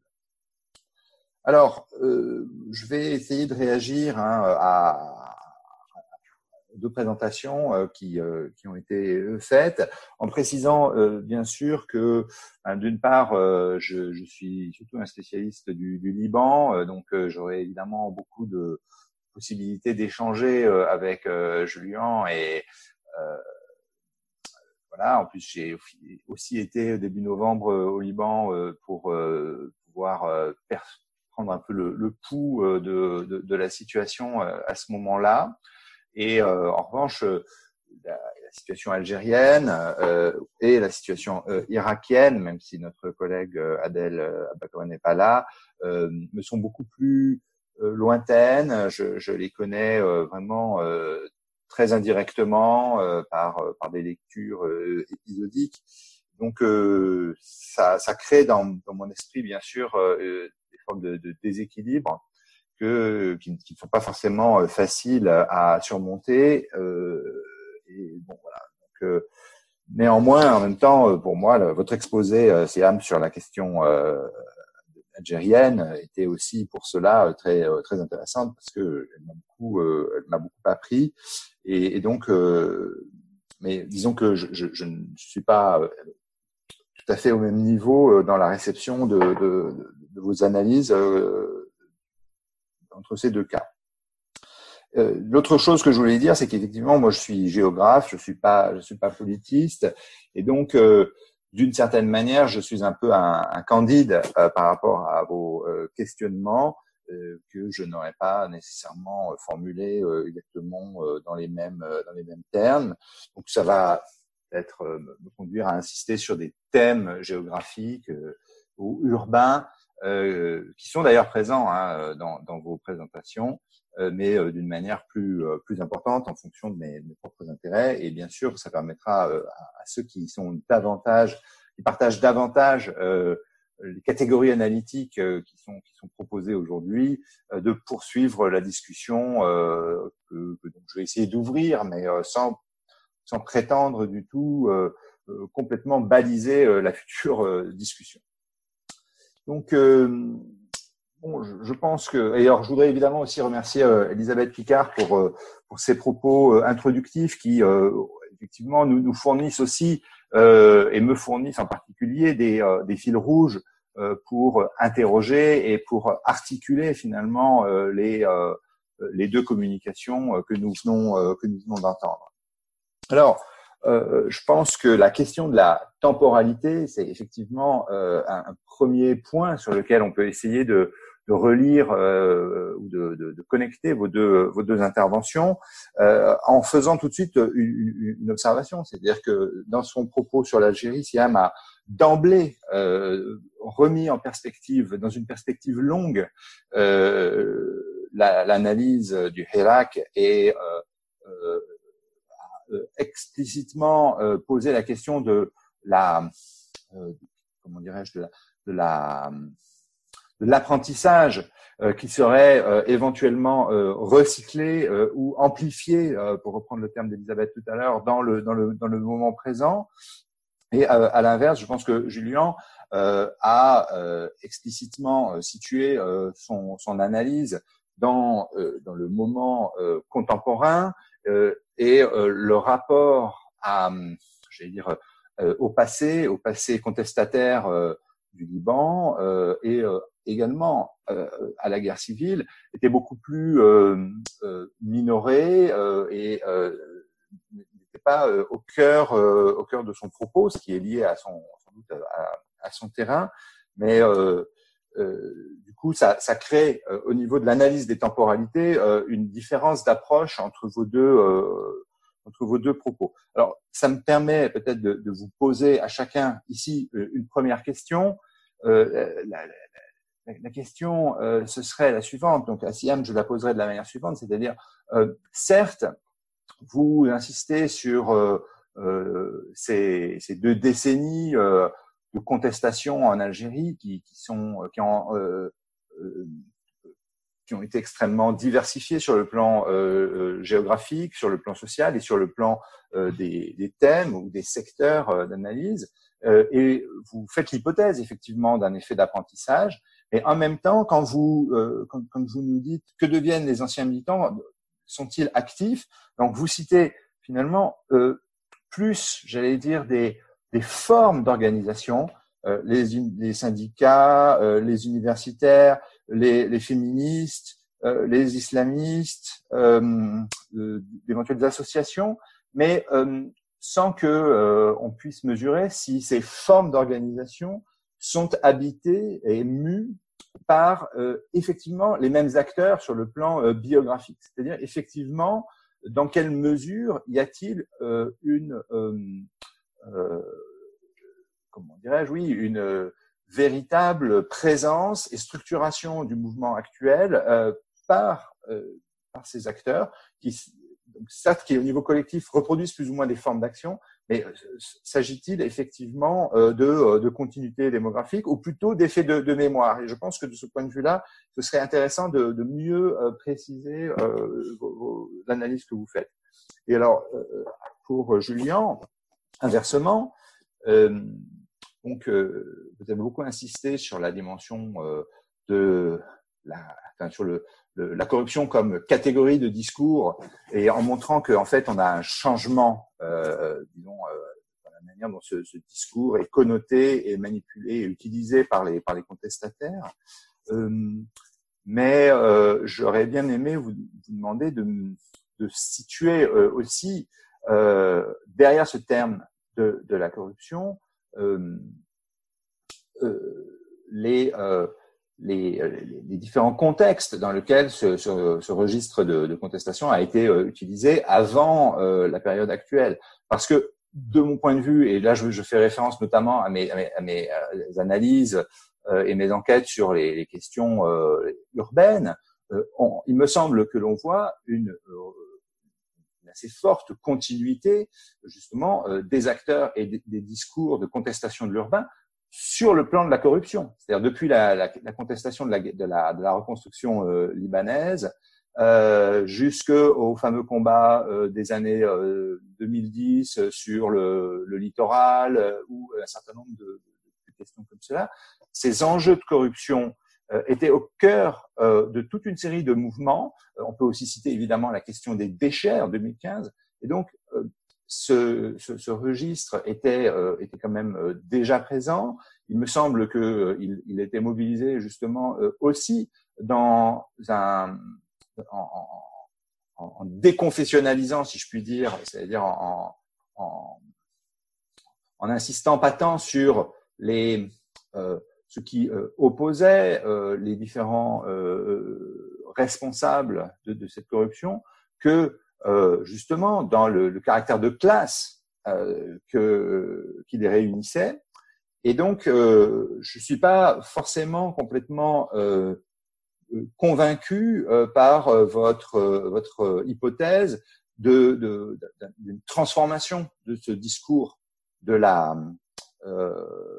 ce discours et en fait, j'aurais plutôt tendance à faire peut-être une autre hypothèse, euh, qui est que euh, si ce registre de la, ce que vous appelez thick corruption, donc de cette corruption épaisse, s'il arrive aujourd'hui à davantage unir l'ensemble des, des, des, manifestants, n'est-ce pas plutôt que finalement le,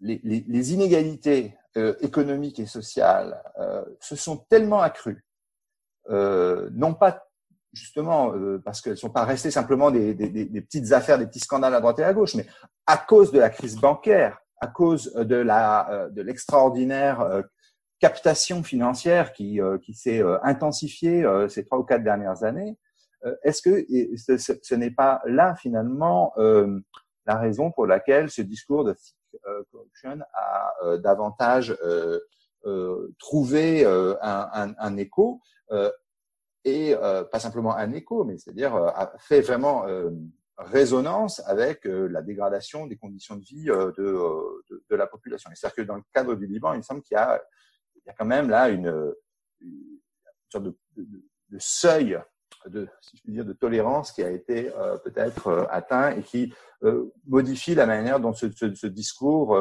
finalement assez ancien de la corruption est, reçu par, l'ensemble de, la population. alors, deuxième élément de, réflexion, c'est peut-être autour de la question de la violence et du retournement ou de la mise à distance de, l'accusation souvent euh, lancée justement par les régimes, mais aussi par les observateurs extérieurs euh, de, euh, de, sociétés intrinsèquement violentes ou en tout cas plus comment dire, plus propices à glisser dans la, violence que d'autres d'autres que d'autres sociétés.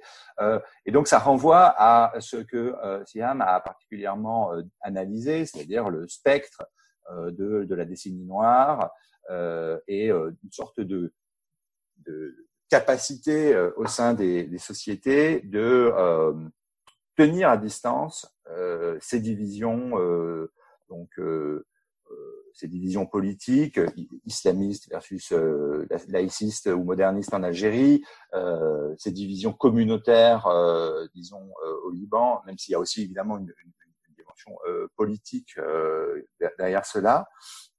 Et donc, cette, cette capacité, cette capacité, disons, du Hirak ou du mouvement, du mouvement révolutionnaires euh, libanais de euh, neutraliser euh, ces, divisions apparaissent effectivement comme extrêmement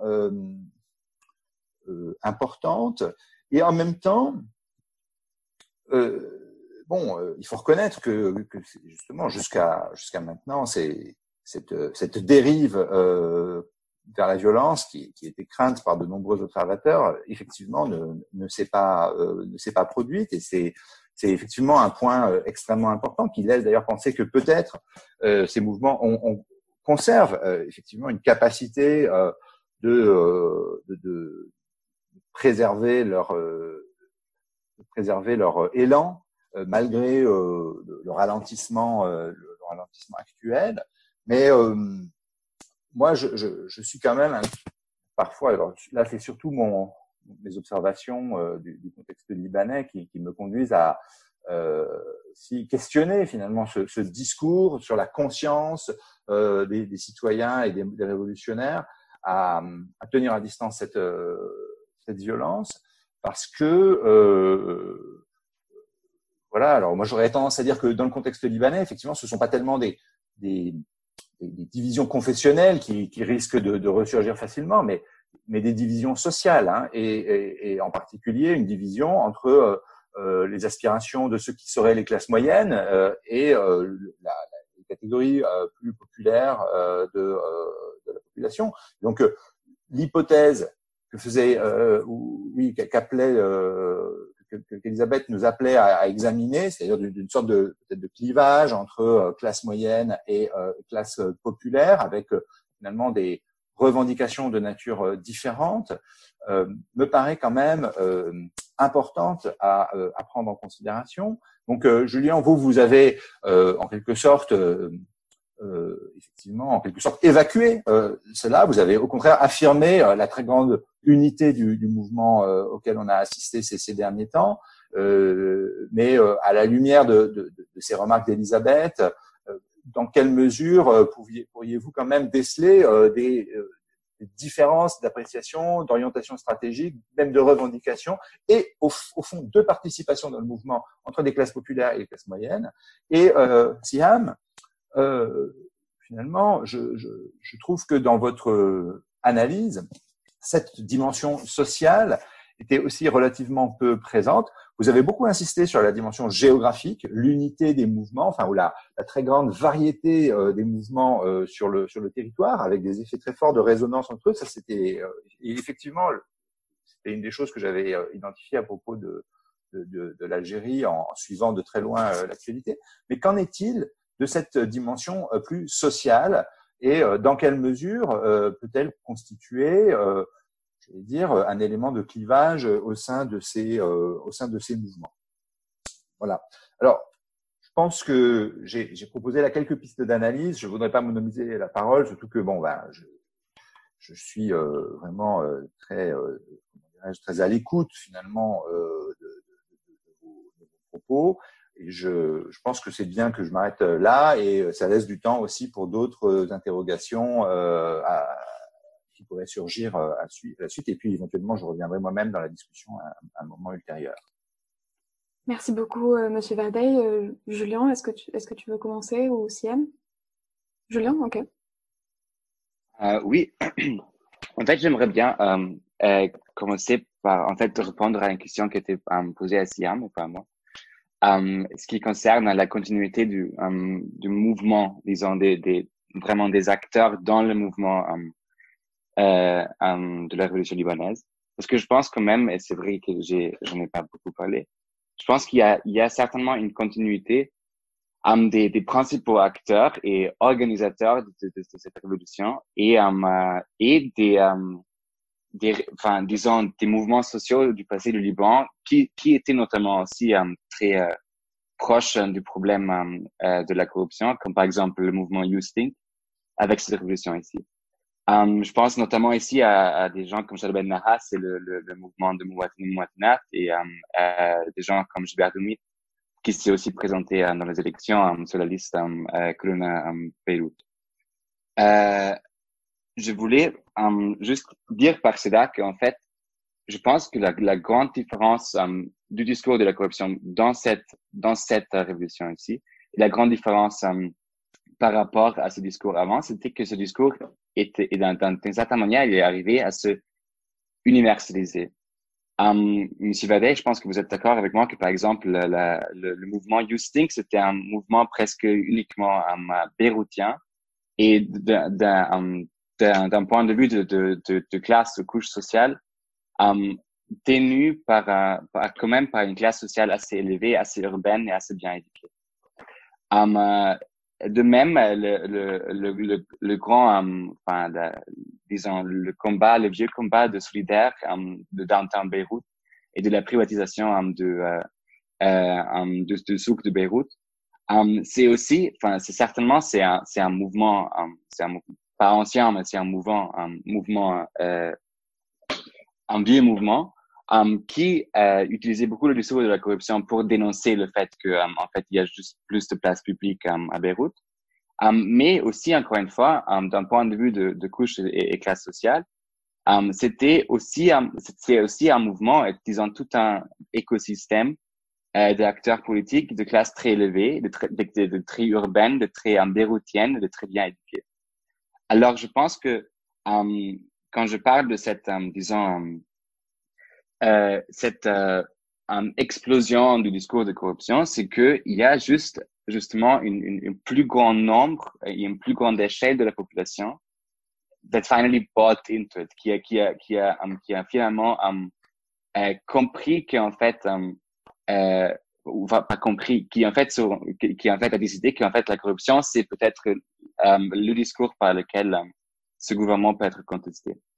Et euh, une deuxième une deuxième qualification que je voulais voulais donner, c'est euh, j'ai parlé beaucoup du confessionnalisme et de de de, euh, de sectarisme. Alors euh, juste pour pour le qualifier euh, direct, je pense quand quand je parle du confessionnalisme, je parle je, je parle pas forcément de de de l'idée que les Libanais sont enfin c'est pas forcément le, le, le l'aspect religieux, l'aspect, euh, euh, euh, disons, politique euh, qui m'intéresse le plus, ce que je m'intéresse surtout quand je parle de confessionnisme, c'est l'idée que dans cette misère euh, sociale et dans cette euh, dans cette misère surtout économique dans laquelle se trouve le Liban, surtout les couches euh, moyennes et bas, le lien confessionnel, c'est-à-dire la, loyauté au parti confessionnel, ce qui n'a rien à voir avec la loyauté ou une certaine conviction religieuse, est celui qui qui qui disons aide aide, je pense, les Libanais à, disons, naviguer la misère sociale. Et je pense que c'est du coup le, fait qu'on a pu dépasser um, les um, comment dire le fait qu'on a, a, pu dépasser cette um, cet euh, euh, discours confessionnalisant euh, des partis politiques de la corruption aide un peu aux, aux membres de confessions différentes à sortir de cette logique um, euh, euh, et d'une certaine manière um, voir le big picture. Le fait que tout le monde se trouve dans la même situation et que oui, tout le monde profite um, euh, de, de, petits réseaux informels, um, euh, mais um, qu'il y a une, une, une, manière différente de le faire. Et euh, un dernier point sur euh, euh, la violence. je pense que euh, comme, comme vous, j'étais au Liban euh, en novembre um, pour, pour euh, trois semaines. Et c'était, c'était um, voilà, comme vous avez dit aussi, un peu le début et beaucoup de choses ont changé depuis ce moment-là. Mais il y a quand même quelque chose que m'a, à ce moment, vraiment impressionné. C'était parce qu'on parlait beaucoup du fait que, que ce mouvement, que, ces mouvements, que ce mouvement au Liban, c'est un mouvement sans leader, c'est un, mouvement sans organisateur et euh, euh, sans direction, ce qui est vrai jusqu'à un certain point. Mais euh, euh ce qui m'a impressionné, c'est le fait qu'il y a une énorme discipline euh, au sein de ces, de ces mouvements en ce qui concerne la non-violence. Et c'est, c'est quelque chose qui est quand même, qui est quand même forcé à travers un certain, un certain, disons, un certain, une certaine perspective nationaliste. Enfin, par exemple, euh, euh, chaque fois quand chaque fois quand euh, quand l'armée ou quand quand euh, la police euh, changeait de garde, disons, à côté d'une manifestation, tout le monde applaudissait et chantait des chansons en disant que oui, merci um, Yawatan, merci mon officier, et on sait très bien que c'est pas vous qui avez envie d'être là, mais c'est eux qui vous ont envoyé. Enfin, il y a cette, il y a vraiment cette, une espèce, enfin, cette, cette non-violence, je pense, sort vraiment du fait que, que, euh, à cause de, à cause de la continuité um, de, de, de, ce, de ce, cette énorme, um, euh, comment dire, de cette, cette énorme um, clash entre, entre identité sectaire de l'État et identité nationale de l'État, il y a vraiment une espèce de, de, de conscience, conscience nationale, conscience commune qui s'est créée euh, qui tient énormément à garder l'unité nationale dans tout ce qu'on fait euh, pendant les manifestations. Et je pense que c'est vraiment quelque chose qui est, euh, pour retourner au premier point, complètement différent de des mouvements comme Youth Think ou Solidaire, qui étaient très souvent des mouvements, je pense, pas sectaires, mais des mouvements qui qui n'ont pas essayé proactivement de nationaliser um, la manifestation, euh, mais qui, se sont présentés comme ils étaient. Um, et du coup étaient regardés par une grande, euh, comme une grande, pas une grande partie de la population, comme un mouvement strictement béroutien, très souvent, je pense aussi chrétien et euh, riche urbain. Merci beaucoup, Julien. Euh, Est-ce que vous voulez euh, répondre peut-être, euh, Alors, euh, par rapport à vos deux questions, qui d'ailleurs euh, je trouve très intéressantes et qui vont me pousser à plus creuser la question de la dimension sociale, est-ce qu'elle finalement, elle emmène les, acteurs, les marcheurs et les militants à s'unifier ou plutôt à la résurgence de divisions caractérisées?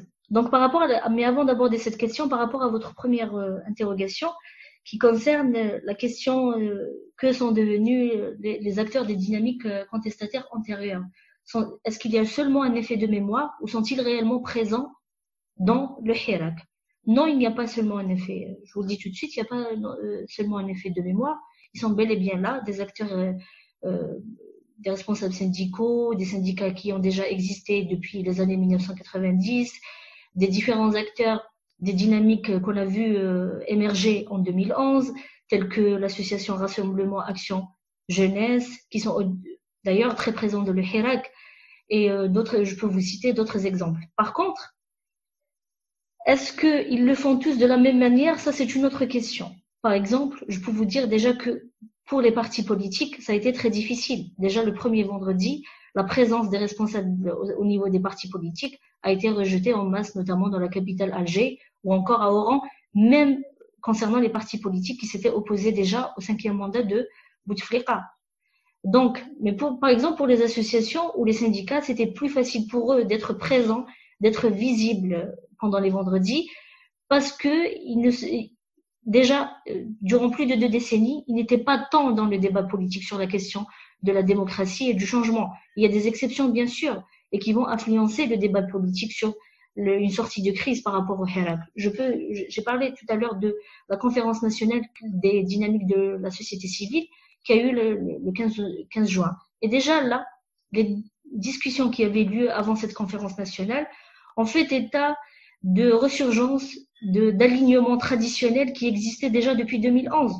Je vous donne un exemple. Les syndicats proches de certains partis, qu'on va dire démocrates d'opposition, s'étaient déjà enfermés dans une dynamique assez spécifique, tandis que les syndicats autonomes, organisés quelques mois seulement avant le début du Hirak autour de ce qu'on appelle en Algérie la, Confédération des syndicats autonomes qui n'est pas reconnue, sont plus proches des partis islamistes, par exemple. Déjà dans le débat, il y avait un problème de taille où les acteurs qui étaient présents dans le Hirak n'arrivaient pas à se structurer autour d'un consensus clair, puisque des, alignements et des tendances traditionnelles avaient déjà émergé autour de cette conférence nationale. Bien sûr, pour, je reviens aux partis politiques. Pour les partis politiques, certains qui étaient déjà présents et qui avaient appelé, j'avais cité tout à l'heure le mouvement Mouadana Citoyenneté, il faut savoir qui, parmi, euh, qui avait appelé euh, a rejeté la candidature de Bouteflika pour un cinquième mandat. On compte parmi euh, ces, ces acteurs-là ceux qui étaient déjà là en 2011 au sein de la CNCD ou encore Baraket, mais aussi des partis politiques qui ne sont pas reconnus, tels que l'USP de Zubida Assoul. Donc ceux-là arrivent facilement à organiser une alternative qui vont appeler à partir du 26 juin pacte de l'alternative démocratique, mais en essayant, en tentant de rallier à eux les acteurs d'autres dynamiques telles que les associations ou syndicats, un problème de taille se pose où certains ont des, réactions tranchées, d'autres non. Euh, ça reste dans l'ambiguïté quand même. Donc on ne peut pas parler de ces acteurs-là au même niveau et euh, mesurer à quel point leur rôle. Mais en tout cas, il n'y a pas seulement un effet de mémoire, ils sont bien là, ils sont présents. Quant à l'impact qu'ils ont sur le Hirak, ça reste encore à discuter. Ça varie d'une région et d'une autre. Il faut savoir que les dynamiques contestataires les exceptions dont j'ai parlé en 2011 et 2014 ne sont pas sorties du cadre urbain, ont du mal à arriver à certaines régions plus éloignées, comme les villes de l'intérieur ou encore les zones semi-rurales. Par rapport à votre deuxième question, la question de la dimension sociale, cette unité finalement est-elle bien réelle ou, euh, si j'ai bien compris votre question, ou est-ce qu'on peut l'envisager d'une autre manière?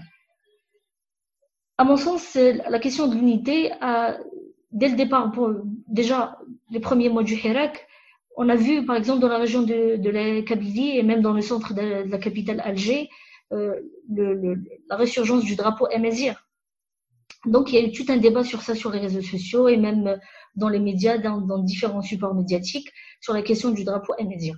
En tout cas, je peux vous dire que parmi ce que j'ai observé, en tout cas certains vendredis, dans des villes comme Tizi Ouzou, ou Béjaïa en réaction. Il faut savoir aussi qu'il y a eu beaucoup d'arrestations pour les marcheurs qui ont porté le drapeau amésien. Il y a une vague d'arrestations de, impressionnantes par rapport à cette question-là. Donc, il y a des tentatives aussi de dire, voilà, le Hirak n'est pas aussi unitaire que ça, parce qu'on ne peut pas avoir deux drapeaux euh, pendant les marches. Mais en tout cas, la région de la Kabylie, par exemple, a réagi très vite. Parce que, par exemple, au cœur de ces débats, on pouvait voir, par exemple, à Tizi Ouzou et Béjaïa, que parmi les slogans qui étaient scandés, était écrit en arabe. On faisait en sorte de chanter des slogans en arabe pour dire voilà l'unité nationale. Aussi, on faisait en sorte de porter en masse le drapeau national officiel. Donc, et on a vu un mouvement de solidarité nationale euh, autour des, des, des, personnes qui ont été arrêtées pour avoir porté le drapeau Emezir avec la constitution des, des collectifs d'avocats de défense des détenus d'opinion. Donc, à fur et à mesure qu'on avance dans le Hirak euh, chaque vendredi, il y a une espèce de réactivité. Est-ce qu'ils réussissent ou pas Ça, c'est une autre question. Mais en tout cas, il y a une réactivité par rapport à ces questions-là. C'est-à-dire, on tente de s'adapter chaque semaine, même par rapport aux slogans qui, sont scandés, par rapport euh, euh, à ce qui se passe à l'actualité politique.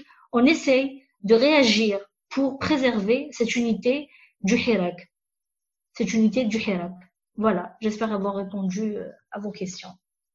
Merci beaucoup, Siam. Euh, Monsieur Vardey, peut-être que vous voulez intervenir en réponse. Juste, un point pour euh, préciser euh, un aspect avec Siham, euh, c'est peut-être la dimension des divisions sociales que vous avez peu, peu abordé dans votre réponse et j'aimerais bien c'est-à-dire donc pas les, pas les divisions de type segmentaire, confessionnelle ou religieuse ou nationaliste, euh, ethnique, mais la question sociale, dans quelle mesure est-elle présente C'est-à-dire assiste-t-on à, enfin, comment dirais-je, un petit peu comme au Liban où Julien nous a parlé de, de cette véritable universalisation dans toutes les couches de la société au niveau social de ce discours sur la, sur la corruption, euh, assiste-t-on dans le Hirak algérien également à, à cette espèce de, je vais dire, de, oui, d'universalisation euh, de, la revendication d'un point de vue social, avec la participation oui, oui. de tous les groupes sociaux. Oui, alors je comprends mieux maintenant votre question par rapport à la dimension sociale. Est-ce qu'il y a une unité autour des questions? Oui, bien sûr. Euh, la preuve que euh, même du, en dehors des vendredis euh, des contestations populaires, depuis le 22 février, les, les, on, on, assiste à une ressurgence des revendications sectorielles. Mais au cœur même du Hirak, pendant les vendredis, plusieurs questions sont abordées. La question de la corruption dont a parlé euh, euh, Julien, et aussi la question de la corruption, la question de, la corruption de la justice. On a souvent scandé le slogan une justice par téléphone euh, par rapport au caractère corrompu des magistrats algériens. Donc la question de ce genre de question-là est très présent. La question de euh, le slogan Isaba, la bande qui a mené le pays vers la faillite. C'est-à-dire que les, questions sociales sont très très présentes et visibles, notamment dans le lexique contestataire et les slogans. Donc on parle souvent de justice par téléphone, on parle de bande qui a mené le pays vers la faillite, où est l'argent public? Vous avez euh, euh, vous avez détruit le système d'éducation nationale. On parle aussi de ce genre de questions. Donc il y a aussi une, une unité par rapport à certaines questions qui ont une dimension sociale ou principalement la question de la corruption est très évoquée. Je disais tout à l'heure que quelques mois avant le, début du, du Hirak, le 22 février, l'actualité politique en Algérie était animée par les scandales politico-financiers on a eu des blogueurs, des patrons de médias électroniques qui ont été arrêtés parce qu'ils ont médiatisé certains dossiers liés à la corruption comme euh, l'affaire Sonatrach ou l'autoroute Est-Ouest. Donc euh, le gaspillage de l'argent public a occupé une place très importante. La question d'éducation nationale, la question des, symboles, c'est-à-dire qu'au euh, d'un vendredi à un autre, on avait les, les, portraits gigantesques des anciens ministres du gouvernement algérien et qui étaient associés à plusieurs euh, scandales politico-financiers, même les enfants de, de, ces personnalités politiques. Donc il y a une réelle unité autour de, de, de questions qui ont une dimension sociale. Merci beaucoup CM pour, euh, pour votre réponse. Euh, peut-être qu'on peut ouvrir, si M. Weyertbey, vous, vous n'avez rien à ajouter, on peut peut-être ouvrir euh, aux autres participants la, la discussion. Euh, Est-ce que je peux... Je... Oui, je oui, allez-y, allez bien sûr. Euh, J'ai une question à Julian, en fait. Euh, bon, je, je tout d'abord merci pour le pour le cadrage de, enfin pour pour cette euh, explication, en tout cas analyse du euh, de l'économie générale de la corruption au Liban. Euh, je ne suis pas très très au fait de, de, de des théories de la corruption en sciences politiques, mais bon, ce qui m'a frappé dans le dans le Hirak libanais, c'est qu'à un moment donné aussi, il y a eu euh, notamment sur le plan discursif, une volonté de, de dire que la corruption implique l'ensemble de la société. C'est-à-dire que nous sommes, il y a eu ce slogan, je me souviens plus exactement du, de, des termes du slogan, mais il y a eu une tentative, en fait, de, de la part d'une fraction, d'un certain segment du, du Hirak de dire la corruption, c'est notre dans la dans cette corruption micro et macro, nous sommes tous coupables, nous sommes tous responsables. Et j'ai trouvé que c'était pour une fois euh, un moment de, d'auto-analyse ou d'auto en tout cas de, de, lucidité de la part de, de Hirak et je, effectivement, ça n'a pas donné lieu à, à d'autres à d'autres initiatives, mais en tout cas, le fait qu'on qu'on ait ce type de slogan pour moi était était très significatif. Voilà, c'est pas vraiment une question, mais où est-ce qu'on met ce genre de où est-ce que où s'inscrit ce genre de discours, en fait, ce que la société libanaise aussi a comme discours sur elle-même. Et je pense que ça, c'est important. La corruption n'est pas seulement une affaire de, politiciens, euh, qu'ils soient, euh, qu'ils soient des politiciens de premier plan ou des, politiciens à l'échelle des, municipalités, mais c'est aussi l'affaire de, toute une société. C'est aussi un mode. Euh, on a parlé beaucoup de, de la dimension relationnelle, et je pense que là, c'est important. Moi, qui habite au Liban depuis depuis maintenant bientôt trois ans, je, je constate à quel point euh, elle est incontournable en fait. Elle est incontournable. Elle peut s'exprimer aussi par simplement de ce que, ce faut l'entendre au sens général, c'est-à-dire il y a une corruption des relations, des interactions les plus basiques par un ensemble d'intermédiaires, par euh, par toutes sortes de pratiques qui finalement ont un surcoût euh, pour euh, pour les administrer en fait. Voilà. Merci. Um, uh, merci pour, pour, pour, cette question et cette, um, cette intervention. Um, je pense le, le premier, la première chose qu'il faut dire ici, c'est um, je me souviens que euh, Fawaz Gerges, le chercheur, à un moment, dans une intervention à, à Sciences Po, avait dit quelque chose que je trouve très intéressant. Il avait dit Lebanese are seafarers and they navigate the seas. Du coup, euh, je pense que dans, dans enfin, vraiment dans la conscience nationale du Liban, il y a tout à fait cette, um, cette idée euh, que um, euh, nous, nous, prenons une certaine fierté de, de pouvoir gérer les choses comme ils, arrivent. Enfin, le, le, gouvernement nous balance des déchets, nous, nous balance ça et ça et ça et ça, et toujours le, le Libanais va être résilient et on va y arriver. Et c'est vraiment un discours qu'on voit, je pense, je trouve euh, très souvent au Liban en général. Enfin, Wasta, par exemple, c'est, pas vraiment, c'est pas un problème moral, c'est plutôt un skill. Enfin, c'était, c'était cette idée de, de savoir gérer le système de corruption, c'est quelque chose de, de bien. Um, enfin, pas forcément de bien, mais c'est quelque chose qu'il faut faire en tout cas. Et je pense que peut-être que la transformation là ici, c'était que, enfin, avec ce fait que vous avez évoqué, c'est que, um, euh, je, je, je pense qu'il y, y, a, y, a, y a, disons, un, un, il y a un thin red line entre le fait de, de accepter qu'on doit faire ça, enfin, d'accepter de la part du Libanais de, de, qu'on doit um, vivre la corruption pour survivre au Liban, d'une côté, à l'autre côté, de romantiser um, um, la corruption. Et de romantiser un peu cette, um, cette, um, euh, ce skill libanais de gérer l'informalité. Et je pense que ça, cette réalisation qu'en fait, il y a ce problème avec ça, enfin, le fait que si moi, j'appelle mon WhatsApp pour avoir ça, ça, ça, je, je participe aussi au système que j'aime pas. Um, cette réalisation, je pense, c'est quelque chose qui est vraiment arrivé um, avec cette révolution. Mais avec, et ça, c'est, je pense, le, le, le point important, enfin, um, le point important, et c'est sorti dans, plusieurs entretiens que j'ai que j'ai eu, um, uh, beaucoup de, beaucoup de monde dit, enfin, beaucoup, beaucoup de mes interlocuteurs ont dit que oui, on pourrait parler d'une véritable culture de corruption au Liban, mais il faut pas oublier que, que chaque, um, chaque serpent a une tête. Et que, enfin, ça, ça, ça, ça, ça arrive de quelque part. Enfin, que cette corruption arrive d'en haut et pas d'en bas. Enfin, que c'est un problème de top-down et pas de bottom-up. Et, um, et là, il y a, enfin, um, un dernier mot par rapport à la théorie de la, de, la, de la corruption. Um, il y a uh, Susan Rose Ackerman qui parle souvent de la, de la corruption comme équilibre. Et aussi um, uh, uh, Miriam Golden qui parle, qui parle de, de la corruption comme équilibre de la théorie du jeu presque. um, ou c'est juste um, c'est la, c'est la, c'est la, c'est la, c'est la décision raisonnable de participer. Enfin, on parle de la, de, la corruption systémique le moment où c'est raisonnable de participer et, et, et, pas raisonnable de pas participer.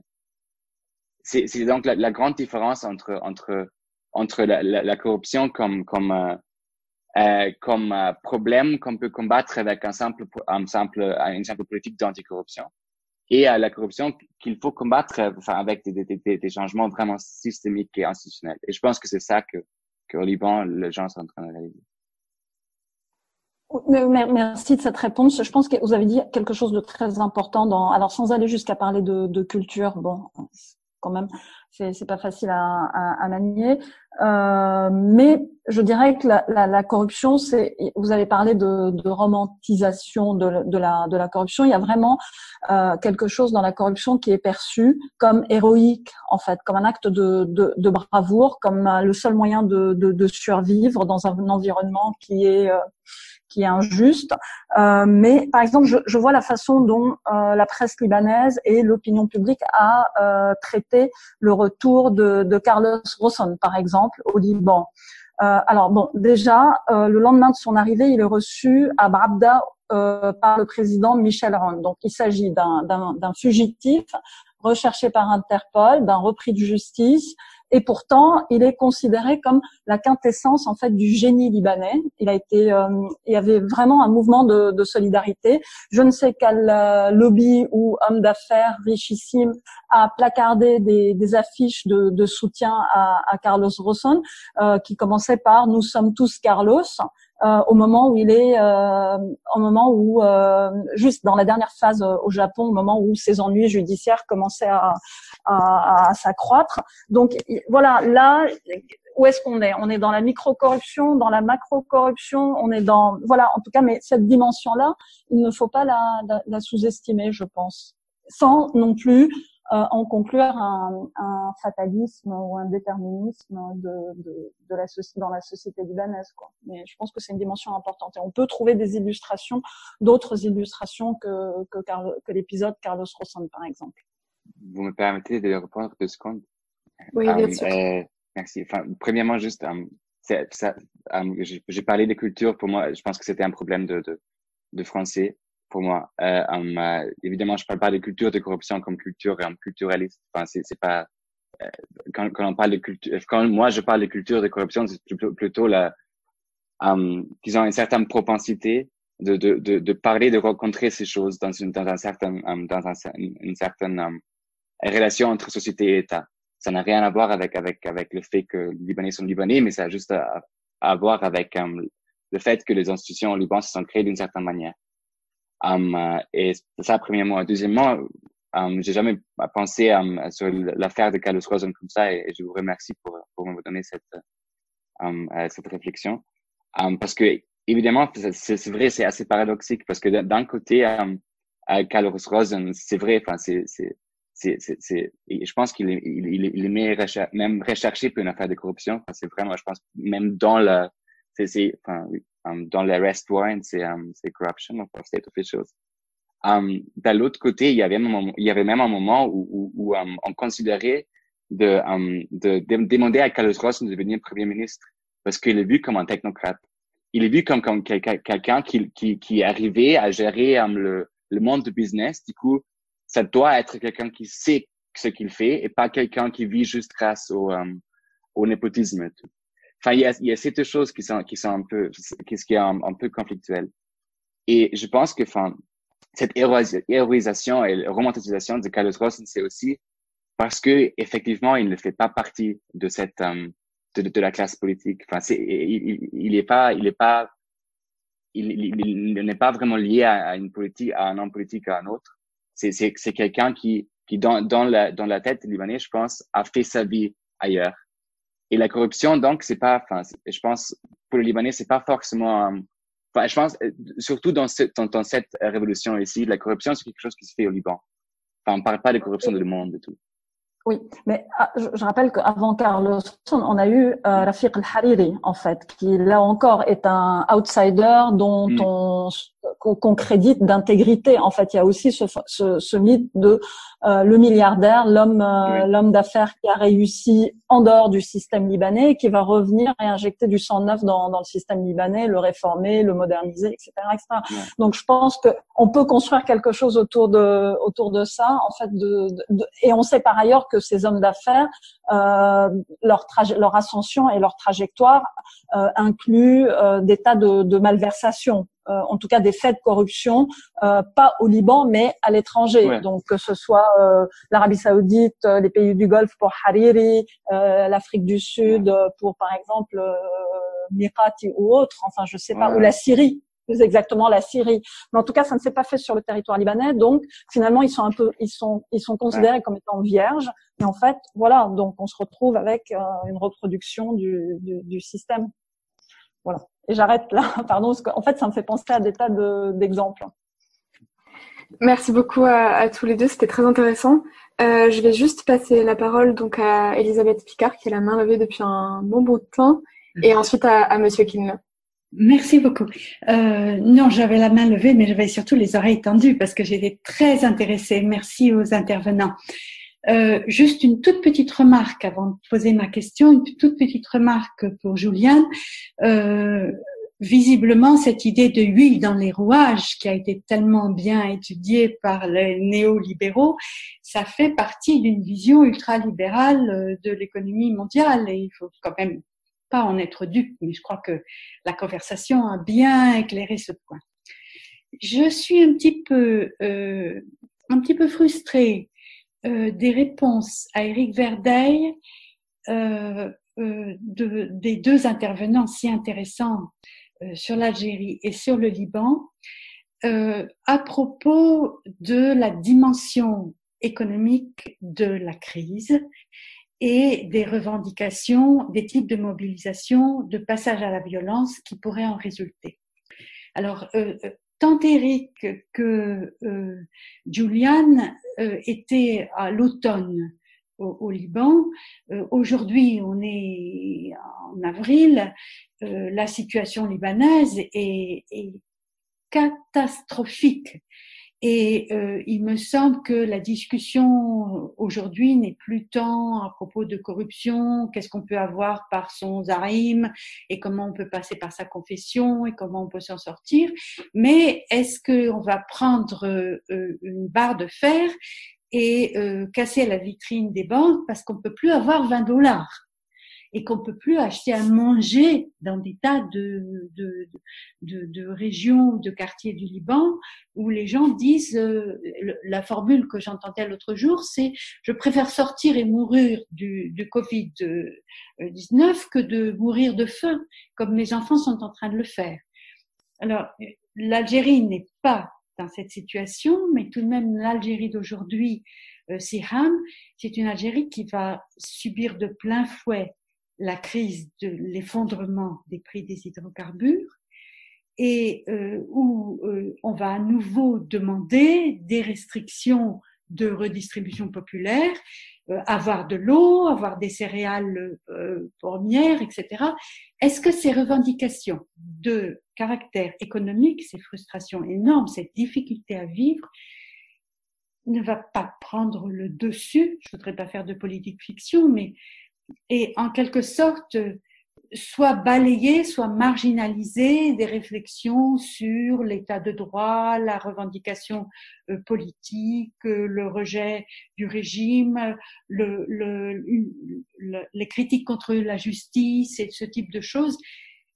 Est-ce qu'il y a un type d'urgence qui va pas faire passer à une autre étape et nous demander de regarder ces crises euh, c'est pas plus grave, c'est autre chose. Mais d'un point de vue plus socio-économique, j'y reviens. Euh, c'est un peu une question pour toutes les trois. Éric Verdeil est revenu en reposant la question à Siham tout à l'heure, euh, qui a répondu oui, il y a des revendications contre la justice, contre le gouvernement, etc. Est-ce que euh, le monsieur tout le monde, les gens au chômage, les gens des banlieues, euh, ne vont pas passer à l'essentiel qui est vous n'êtes même pas capable de nous distribuer la santé et le pain. Merci beaucoup pour euh, cette question. Euh, peut-être qu'on pourrait laisser Siam répondre en, premier, Julien, parce que j'ai vu qu'elle levait la main. Alors, euh, par rapport à la question de, de la crise économique en période de pandémie et de confinement en Algérie, quelle retombée elle va avoir sur la tournure du Hirak algérien? D'abord, il faut savoir qu'en Algérie, la crise économique a, déjà commencé depuis 2014, où dans le discours politique, on a déjà commencé à parler d'austérité, pendant les sorties des, ministres euh, des responsables politiques, on a, déjà bien compris que la crise, elle a commencé depuis 2014 et pas en 2019, pas le 22 février. Oui, je suis tout à fait d'accord avec vous, puisque déjà, on commence à le ressentir en Algérie, vu que euh, le gouvernement a pris la décision euh, d'ouvrir un, un, compte en dinars et en euros, appelant les citoyens euh, à faire des dons pour l'État afin d'affronter la crise actuelle du Covid. Une décision qui a fait beaucoup rire les Algériens, notamment sur les réseaux sociaux, sur les groupes de militants que j'essaie de consulter régulièrement. Et on parle déjà, on s'organise déjà pour, pour envisager d'autres formes de contestation à la sortie du confinement, euh, qui est un confinement, je précise, partiel pour le moment en, Algérie. Oui, euh, la pression sur euh, les, groupes les plus marginalisés, les travailleurs journaliers, commence à se ressentir, vu que dans la majorité des villes algériennes, on assiste à, un confinement partiel, mais très contraignant. je disais tout à l'heure aux, collègues qu'on ne pouvait pas sortir à partir de, de 15h jusqu'à 7h du matin, et on commence déjà. Alors, il faut savoir que les acteurs du Hirak s'organisent en période de, confinement. Par rapport à la décision de, de l'État de demander aux citoyens d'aider le gouvernement à affronter, qu'est-ce qui s'est passé? Il s'est passé que, par exemple, des caravanes d'aide alimentaire se sont dirigées euh, à Blida. C'est-à-dire, au lieu de donner des dons à l'État, les gens s'organisent pour, euh, euh, aider les citoyens les plus confinés, notamment dans la ville de Blida, autrement. Aussi, euh, les acteurs du Hirak à Oran ou Alger tentent de se trouver une activité parce qu'ils ne peuvent plus marcher les vendredis, qui est celle d'essayer de, rassembler autant de plus d'aide pour les médecins, pour les, personnes les plus favorisées, défavorisées, pardon. Alors le gouvernement, qu'est-ce qu'il fait par rapport à ça? Donc le gouvernement est très conscient, le régime algérien est conscient que en période de post-confinement, le Hirak va prendre une autre tournure.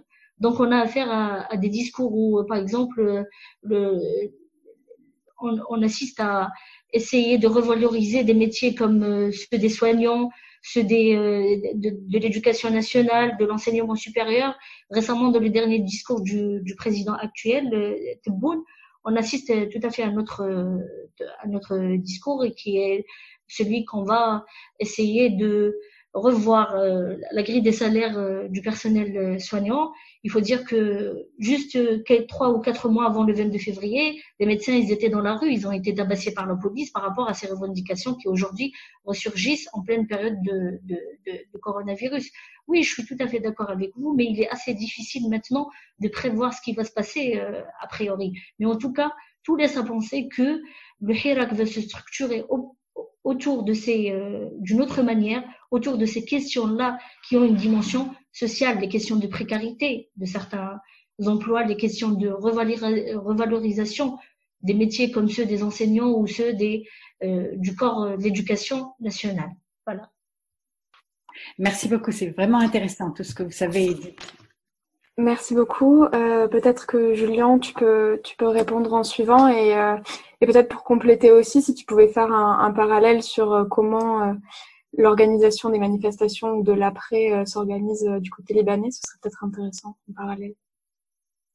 Um, premièrement, enfin, le côté économique de la crise libanaise, enfin, c'est certainement c'est enfin, le problème principal du Liban aujourd'hui. Euh, et bien sûr, ça, ça rebondit beaucoup dans, dans, dans la, la, rhétorique des manifestants.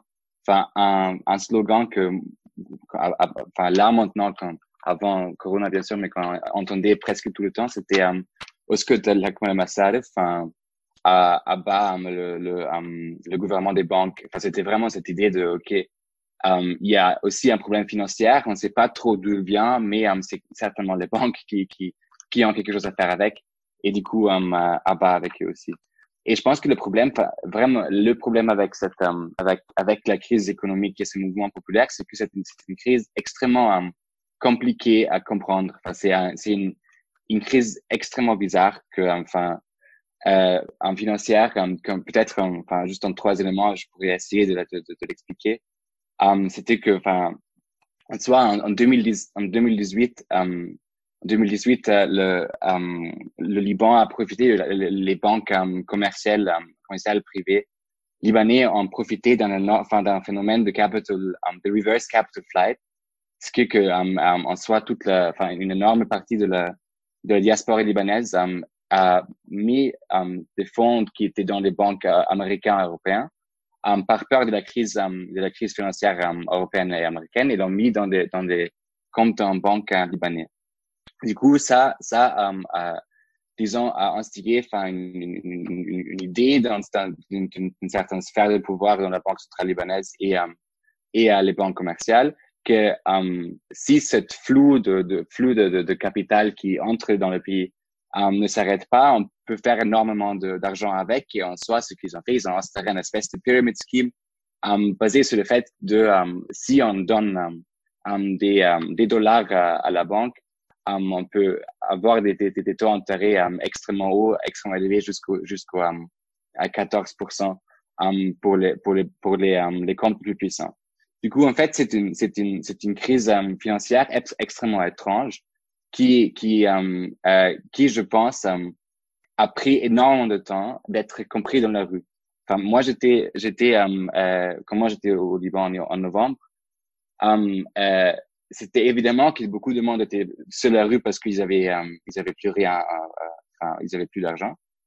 Mais euh, je pense que, enfin, je pense que, j'ai vraiment pu assister à un, espèce de développement. Le gens compris, comprend peu à peu que en fait, euh, il n'y a pas de, il a pas de, de exit simple de ce problème.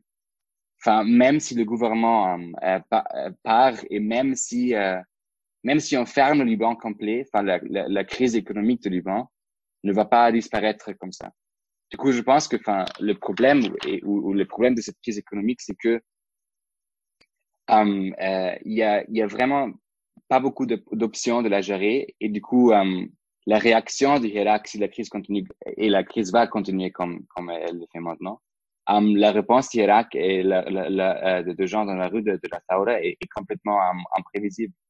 Je pense, je pense qu'il y a en soit trois options qui peuvent, qui peuvent se passer dans, dans, dans, dans l'avenir, vu que l'économie est en train de, de s'effondrer. Je pense que soit, um, soit ce mouvement fait vraiment preuve de ce qu'ils ont fait preuve jusqu'à là maintenant, une énorme cohésion sociale, c'est-à-dire euh, des fonds ou de, de, de, de um, des, des caisses de solidarité, ou bien quelque chose va se reproduire qui, qui, qui était arrivé au tout début de la révolution, c'est-à-dire ils vont commencer à casser des banques et devenir beaucoup plus violents.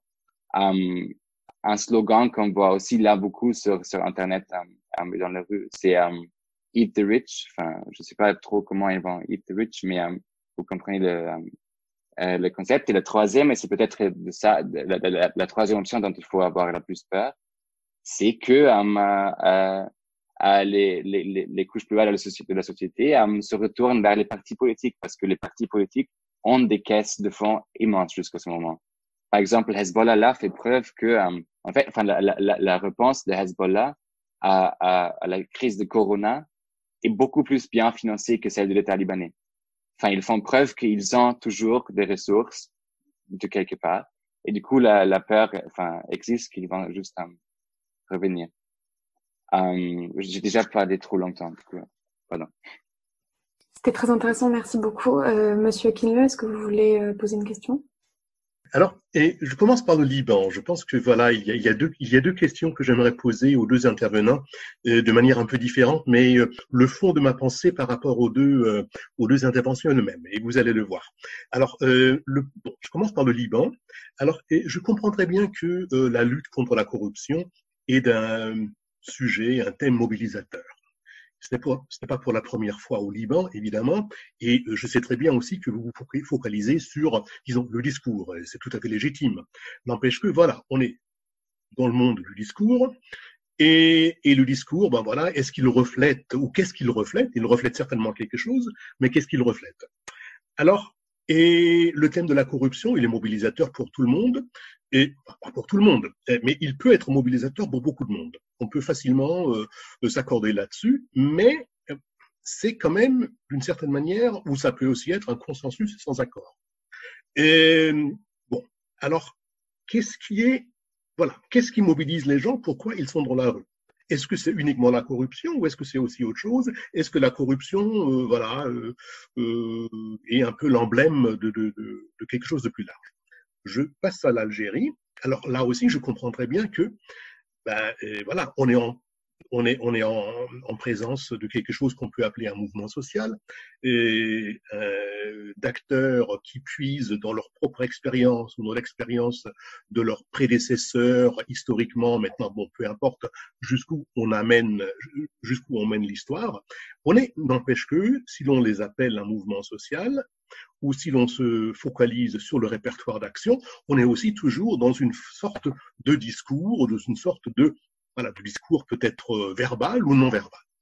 Alors, ce qui nous intéresse, et là je reviens évidemment euh, aux, euh, aux, deux organisatrices de ce, de, de colloque et aussi aux questions d'Elisabeth. Heureusement, tu ne les as pas posées là tout à l'heure, mais je reviens à, ces questions. Et c'est que bah, ce qui nous intéresse d'une certaine manière, c'est bah, bah, pourquoi il y a cette coïncidence. Pourquoi? Dans plusieurs pays, non seulement au Moyen-Orient, mais aussi ailleurs, bah, il y a euh, des mobilisations, des contestations, euh, voilà. Alors, et on reste un petit peu sur sa fin. Et qu'est-ce qui est, voilà, pourquoi euh, on a, disons, si l'on pose la question crûment, pourquoi en Algérie? Aujourd'hui on a un mouvement social visiblement avec beaucoup de raisons, parce que la corruption joue un rôle, la corruption des magistrats, euh, aussi les questions distribu de distribution et ainsi de suite, d'accord? Mais voilà, qu'est-ce qui fait que les Algériens euh, ou certains Algériens euh, euh, manifestent et au Liban également? Alors, euh, une fois qu'on a, euh, qu'on a, qu'on a réglé cette qu'on a une réponse, on n'a jamais réglé. Une fois qu'on a une réponse tentative à cette question, on peut évidemment réfléchir pourquoi. Voilà, est-ce que c'est les mêmes? Est-ce que ce sont d'autres? Pourquoi? Euh, il y a quelque chose qui lie les deux, les, les, les, les deux cas ou qui ne les lie pas. Peut-être c'est le pur hasard. Merci beaucoup pour votre question. Euh, Siem, est-ce que vous voulez... Euh...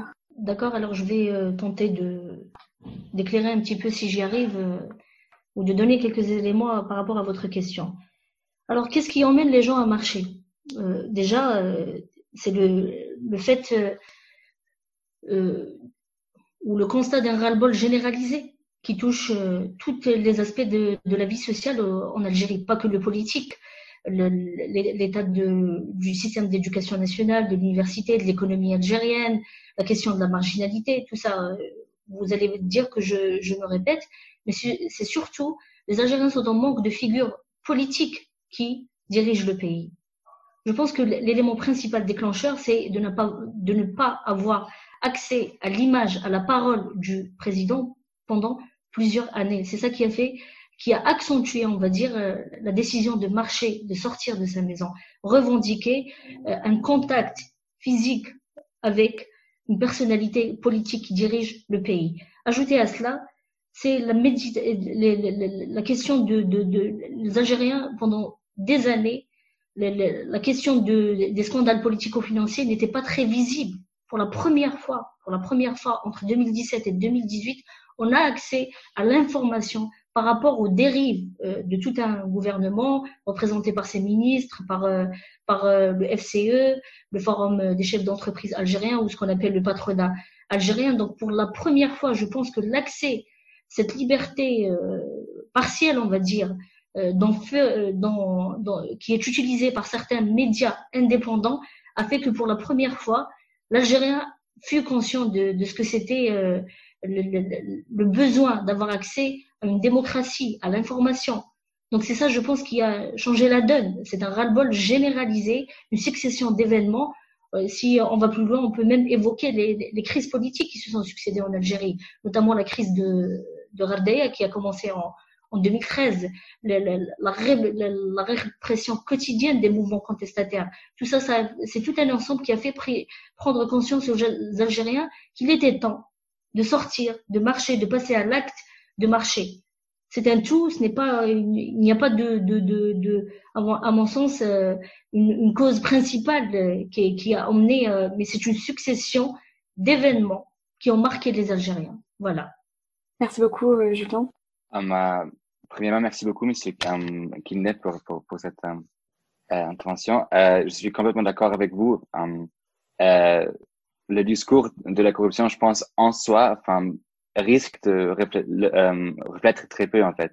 Enfin, c'est, vrai, hein, on pourrait complètement parler d'un consensus sans accord. Parce que on peut dire corruption, en fait, sans, sans en soi dire beaucoup. Enfin, on peut aussi être, on peut très bien être contre la classe politique libanaise mais sans dire rien sur qu'est-ce qui vient après. Enfin, je pense que si ce discours de corruption reflète un truc, euh, une chose euh, euh, importante, c'est que les Libanais sont prêts à vraiment changer quelque chose et quelque chose d'assez profond, sinon l'ampleur ce serait pas celle-là. Et je pense que, enfin, ils sont, ils sont vraiment prêts à faire ça tous, enfin, tous ensemble et, avec une certaine violence, disons, moins institutionnelle. Mais je pense que pour le moment, au Liban, um, personne sait vraiment qu'est-ce qui vient après. Enfin, la, la, la, grande force de, de, de, de, la corruption comme discours révolutionnaire, c'est qu'elle, elle, elle, elle, elle, elle, enfin, elle, elle, je pense, unit ou arrive à unir beaucoup de monde. Et um, cette, cette, cette, disons, ce, ce champ-là entre, entre la corruption et le confessionnalisme, je pense, au Liban, là, est en train d'unir vraiment beaucoup de monde. Mais ça, ne dit, rien sur qu'est-ce qui vient après. Enfin, il y a, il y a absolument rien de, de, de, de résultat là-dedans.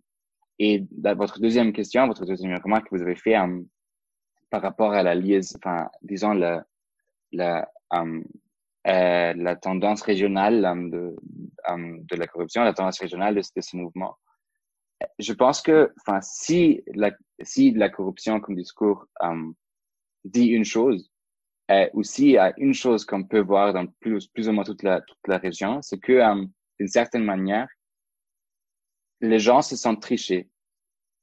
Je pense que, je pense que au Moyen-Orient, on, on, on, voit maintenant une, une tendance euh, que euh,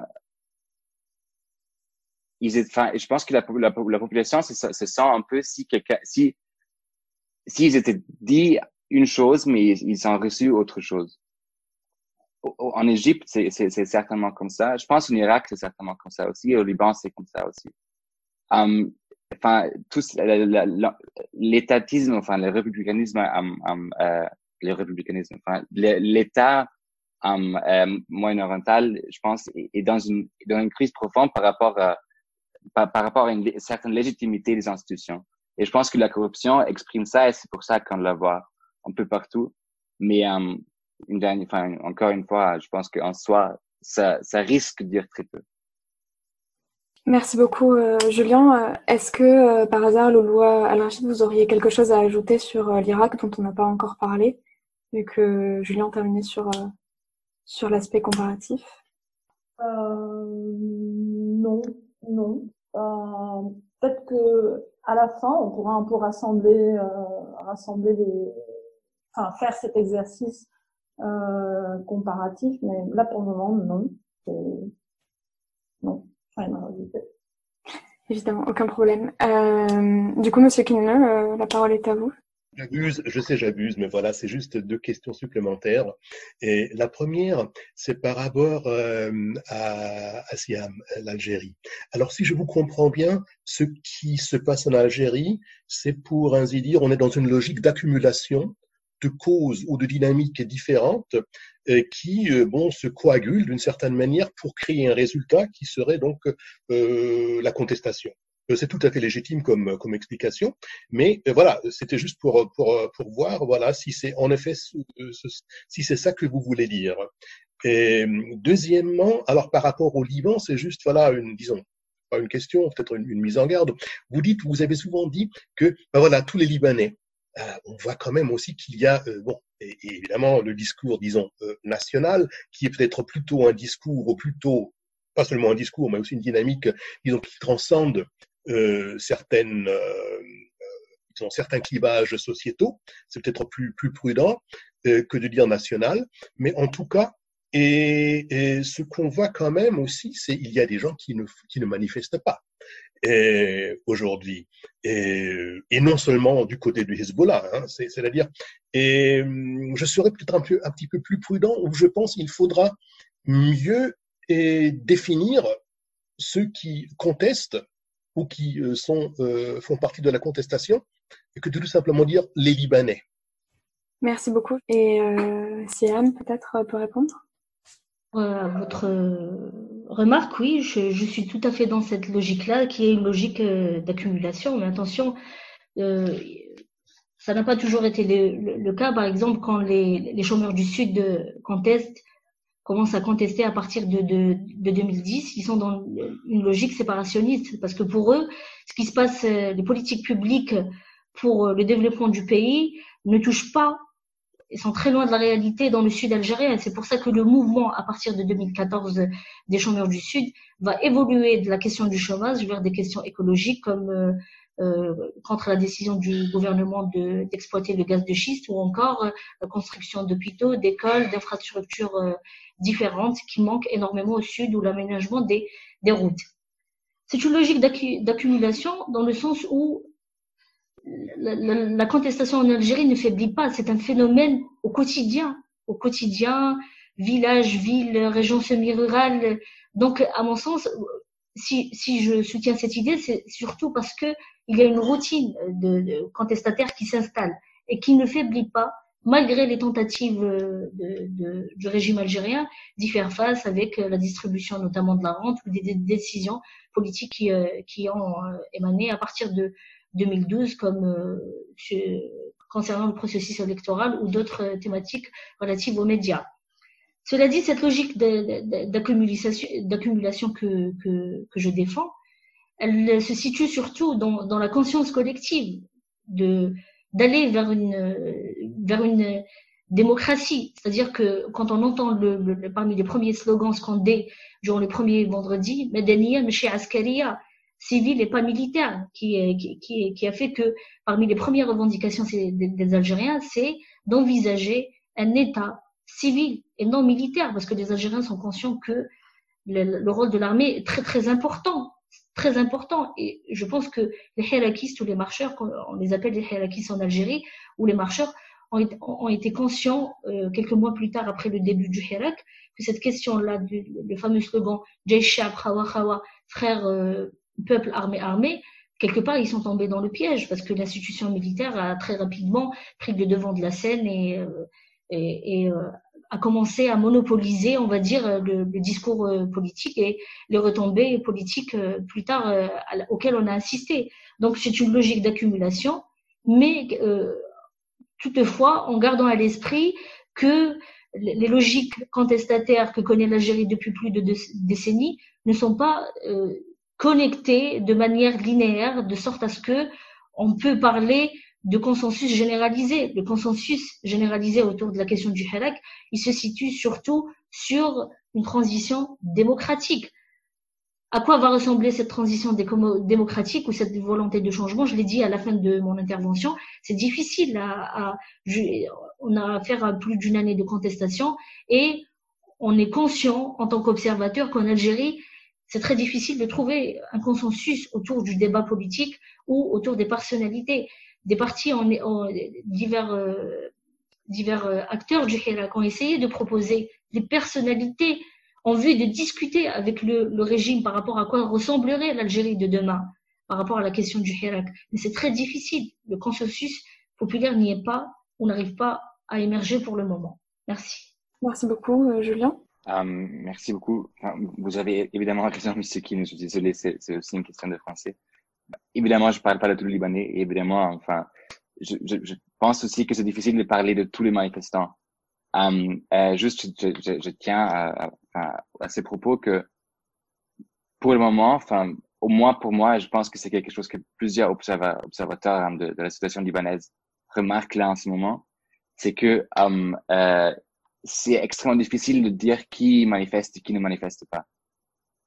c'est extrêmement difficile de, de, de, de, de, un peu comprendre la sociologie de ce mouvement. Um, parce que même, um, même des, enfin, je, peux juste dire d'un, d'un, disons, d'une, expérience qualitative.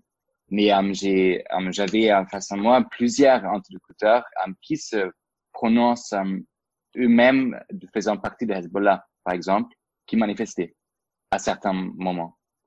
Um, et qui aussi um, euh, trouvaient des mots assez euh, assez euh, clairs aussi contre contre um, contre Nasrallah par exemple. Enfin, je, je pense une, sociologie de, cette, de, cette, de cette, euh, cette révolution pour le moment um, est très difficile à, faire et um, ça ne veut pas dire qu'on peut parler de tout le Libanais, c'est clair. Euh, mais voilà, j'ai juste par rapport à ça, j'ai pas de réponse euh, qui manifeste qui ne, qui ne manifeste pas. Il me semble que il y a un peu de tout, il y a un peu de tout euh, de côté. Merci beaucoup. Est-ce que vous avez euh, d'autres questions euh, à poser? Camille, peut-être? Euh, Moi, j'aurais une question. Euh, on, on, a déjà abordé certains éléments de réponse, mais une question sur euh, l'institutionnalisation et donc la pérennisation de ces de ces mouvements. Et là, ça fait écho à un point que euh, le point de l'horizontalité de ces mouvements que Madame Picard évoquait euh, en, en, introduction. C'est des, c'est des mouvements qu'on qu présente comme des mouvements sans leader. Mais donc ma question est la suivante est-ce qu'on aurait vu malgré tout apparaître de nouvelles organisations euh, euh, politiques, soit des nouveaux partis, enfin des partis ou, ou, ou, ou autres formes d'organisation politique, qui auraient euh, essayé de faire des propositions de, de réformes plus plus précises, euh, qui auraient peut-être aussi essayé de euh, de nouer un, un, début de dialogue avec avec les, les, les autorités étatiques et et donc cette question me permet d'en amener une seconde que tu euh, que tu formulais déjà, euh, Emma. Est-ce que autant en Algérie qu'au Liban, est-ce que ce moment euh, de, de Covid 19 et de et de confinement donne l'opportunité aux, aux, aux Algériens et aux Libanais de penser de nouvelles formes de mobilisation et d'organisation qui amèneraient peut-être à une pérennisation de, de, de ces mouvements contestataires.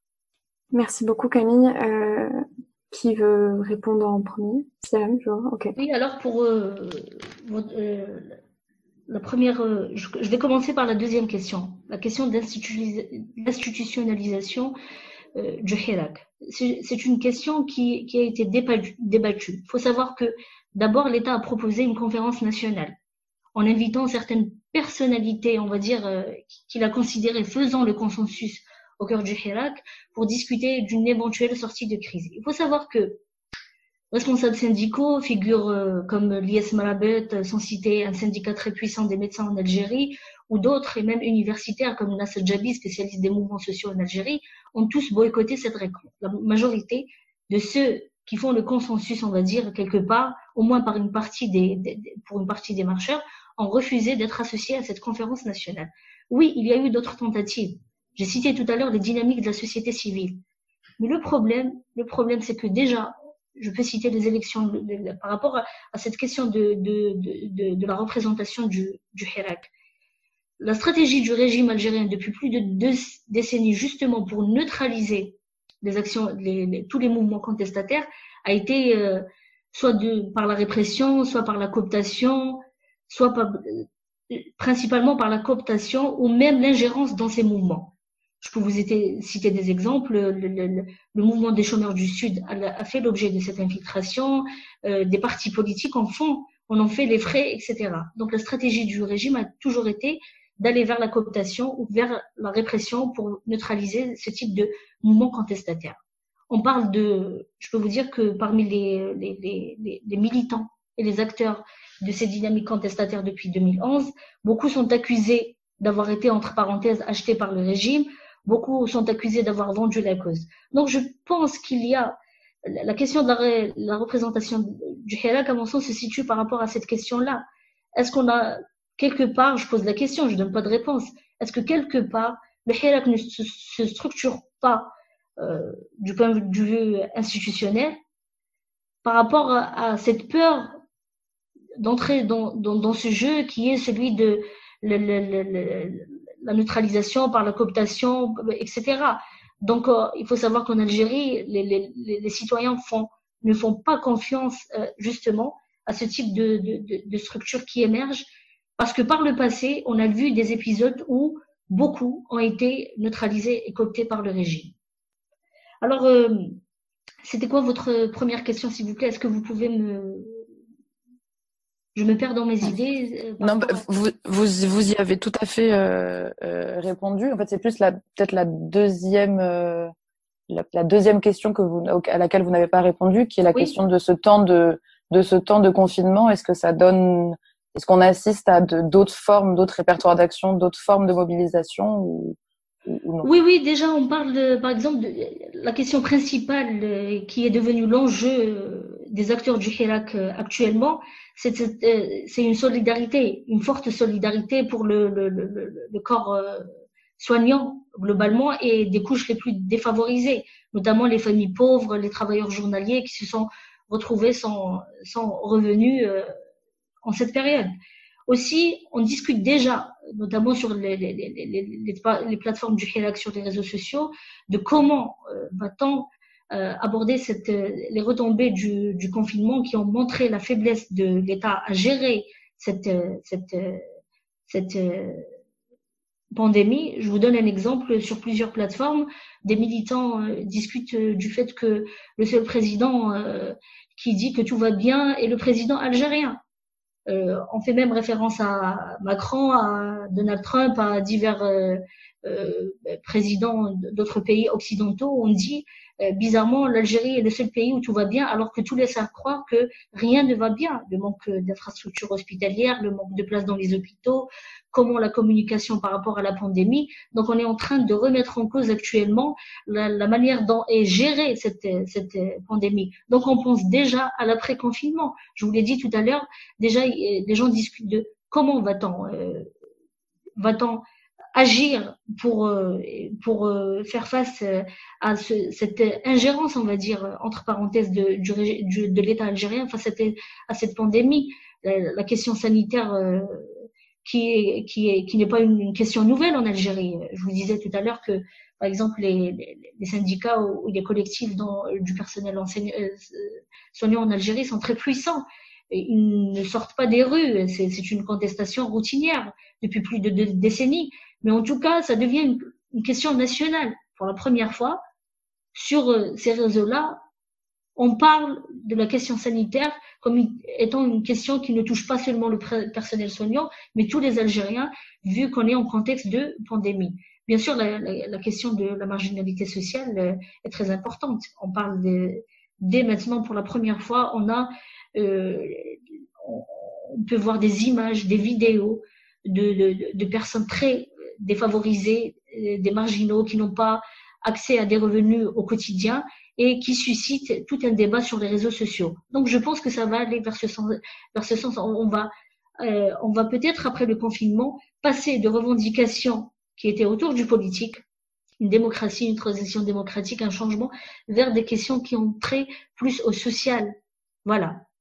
Euh, par rapport à ta première question, Camille, euh, la pérennisation des mouvements, euh, il y a certainement, enfin, je pense, des, groupes qui se constituent de plus en plus, mais il y a très peu d'accords entre les groupes différents, ce qui est d'ailleurs quelque chose que, que le gouvernement utilise, je trouve, assez souvent. Enfin, cette stratégie de dire, oui, on aimerait bien suivre votre vos, demandes, mais il y en a pas. Il y a, vraiment un problème de pérennisation parce qu'il y a beaucoup de groupes et beaucoup de demandes et beaucoup de, de, de variations différentes.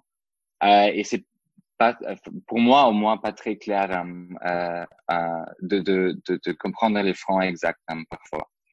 Euh, par contre, il y a, disons, un groupe de groupes qui sont néanmoins en contact avec, beaucoup en contact avec Babda, avec le gouvernement. Euh, et j'ai pu assister à, une, réunion de, ce groupe.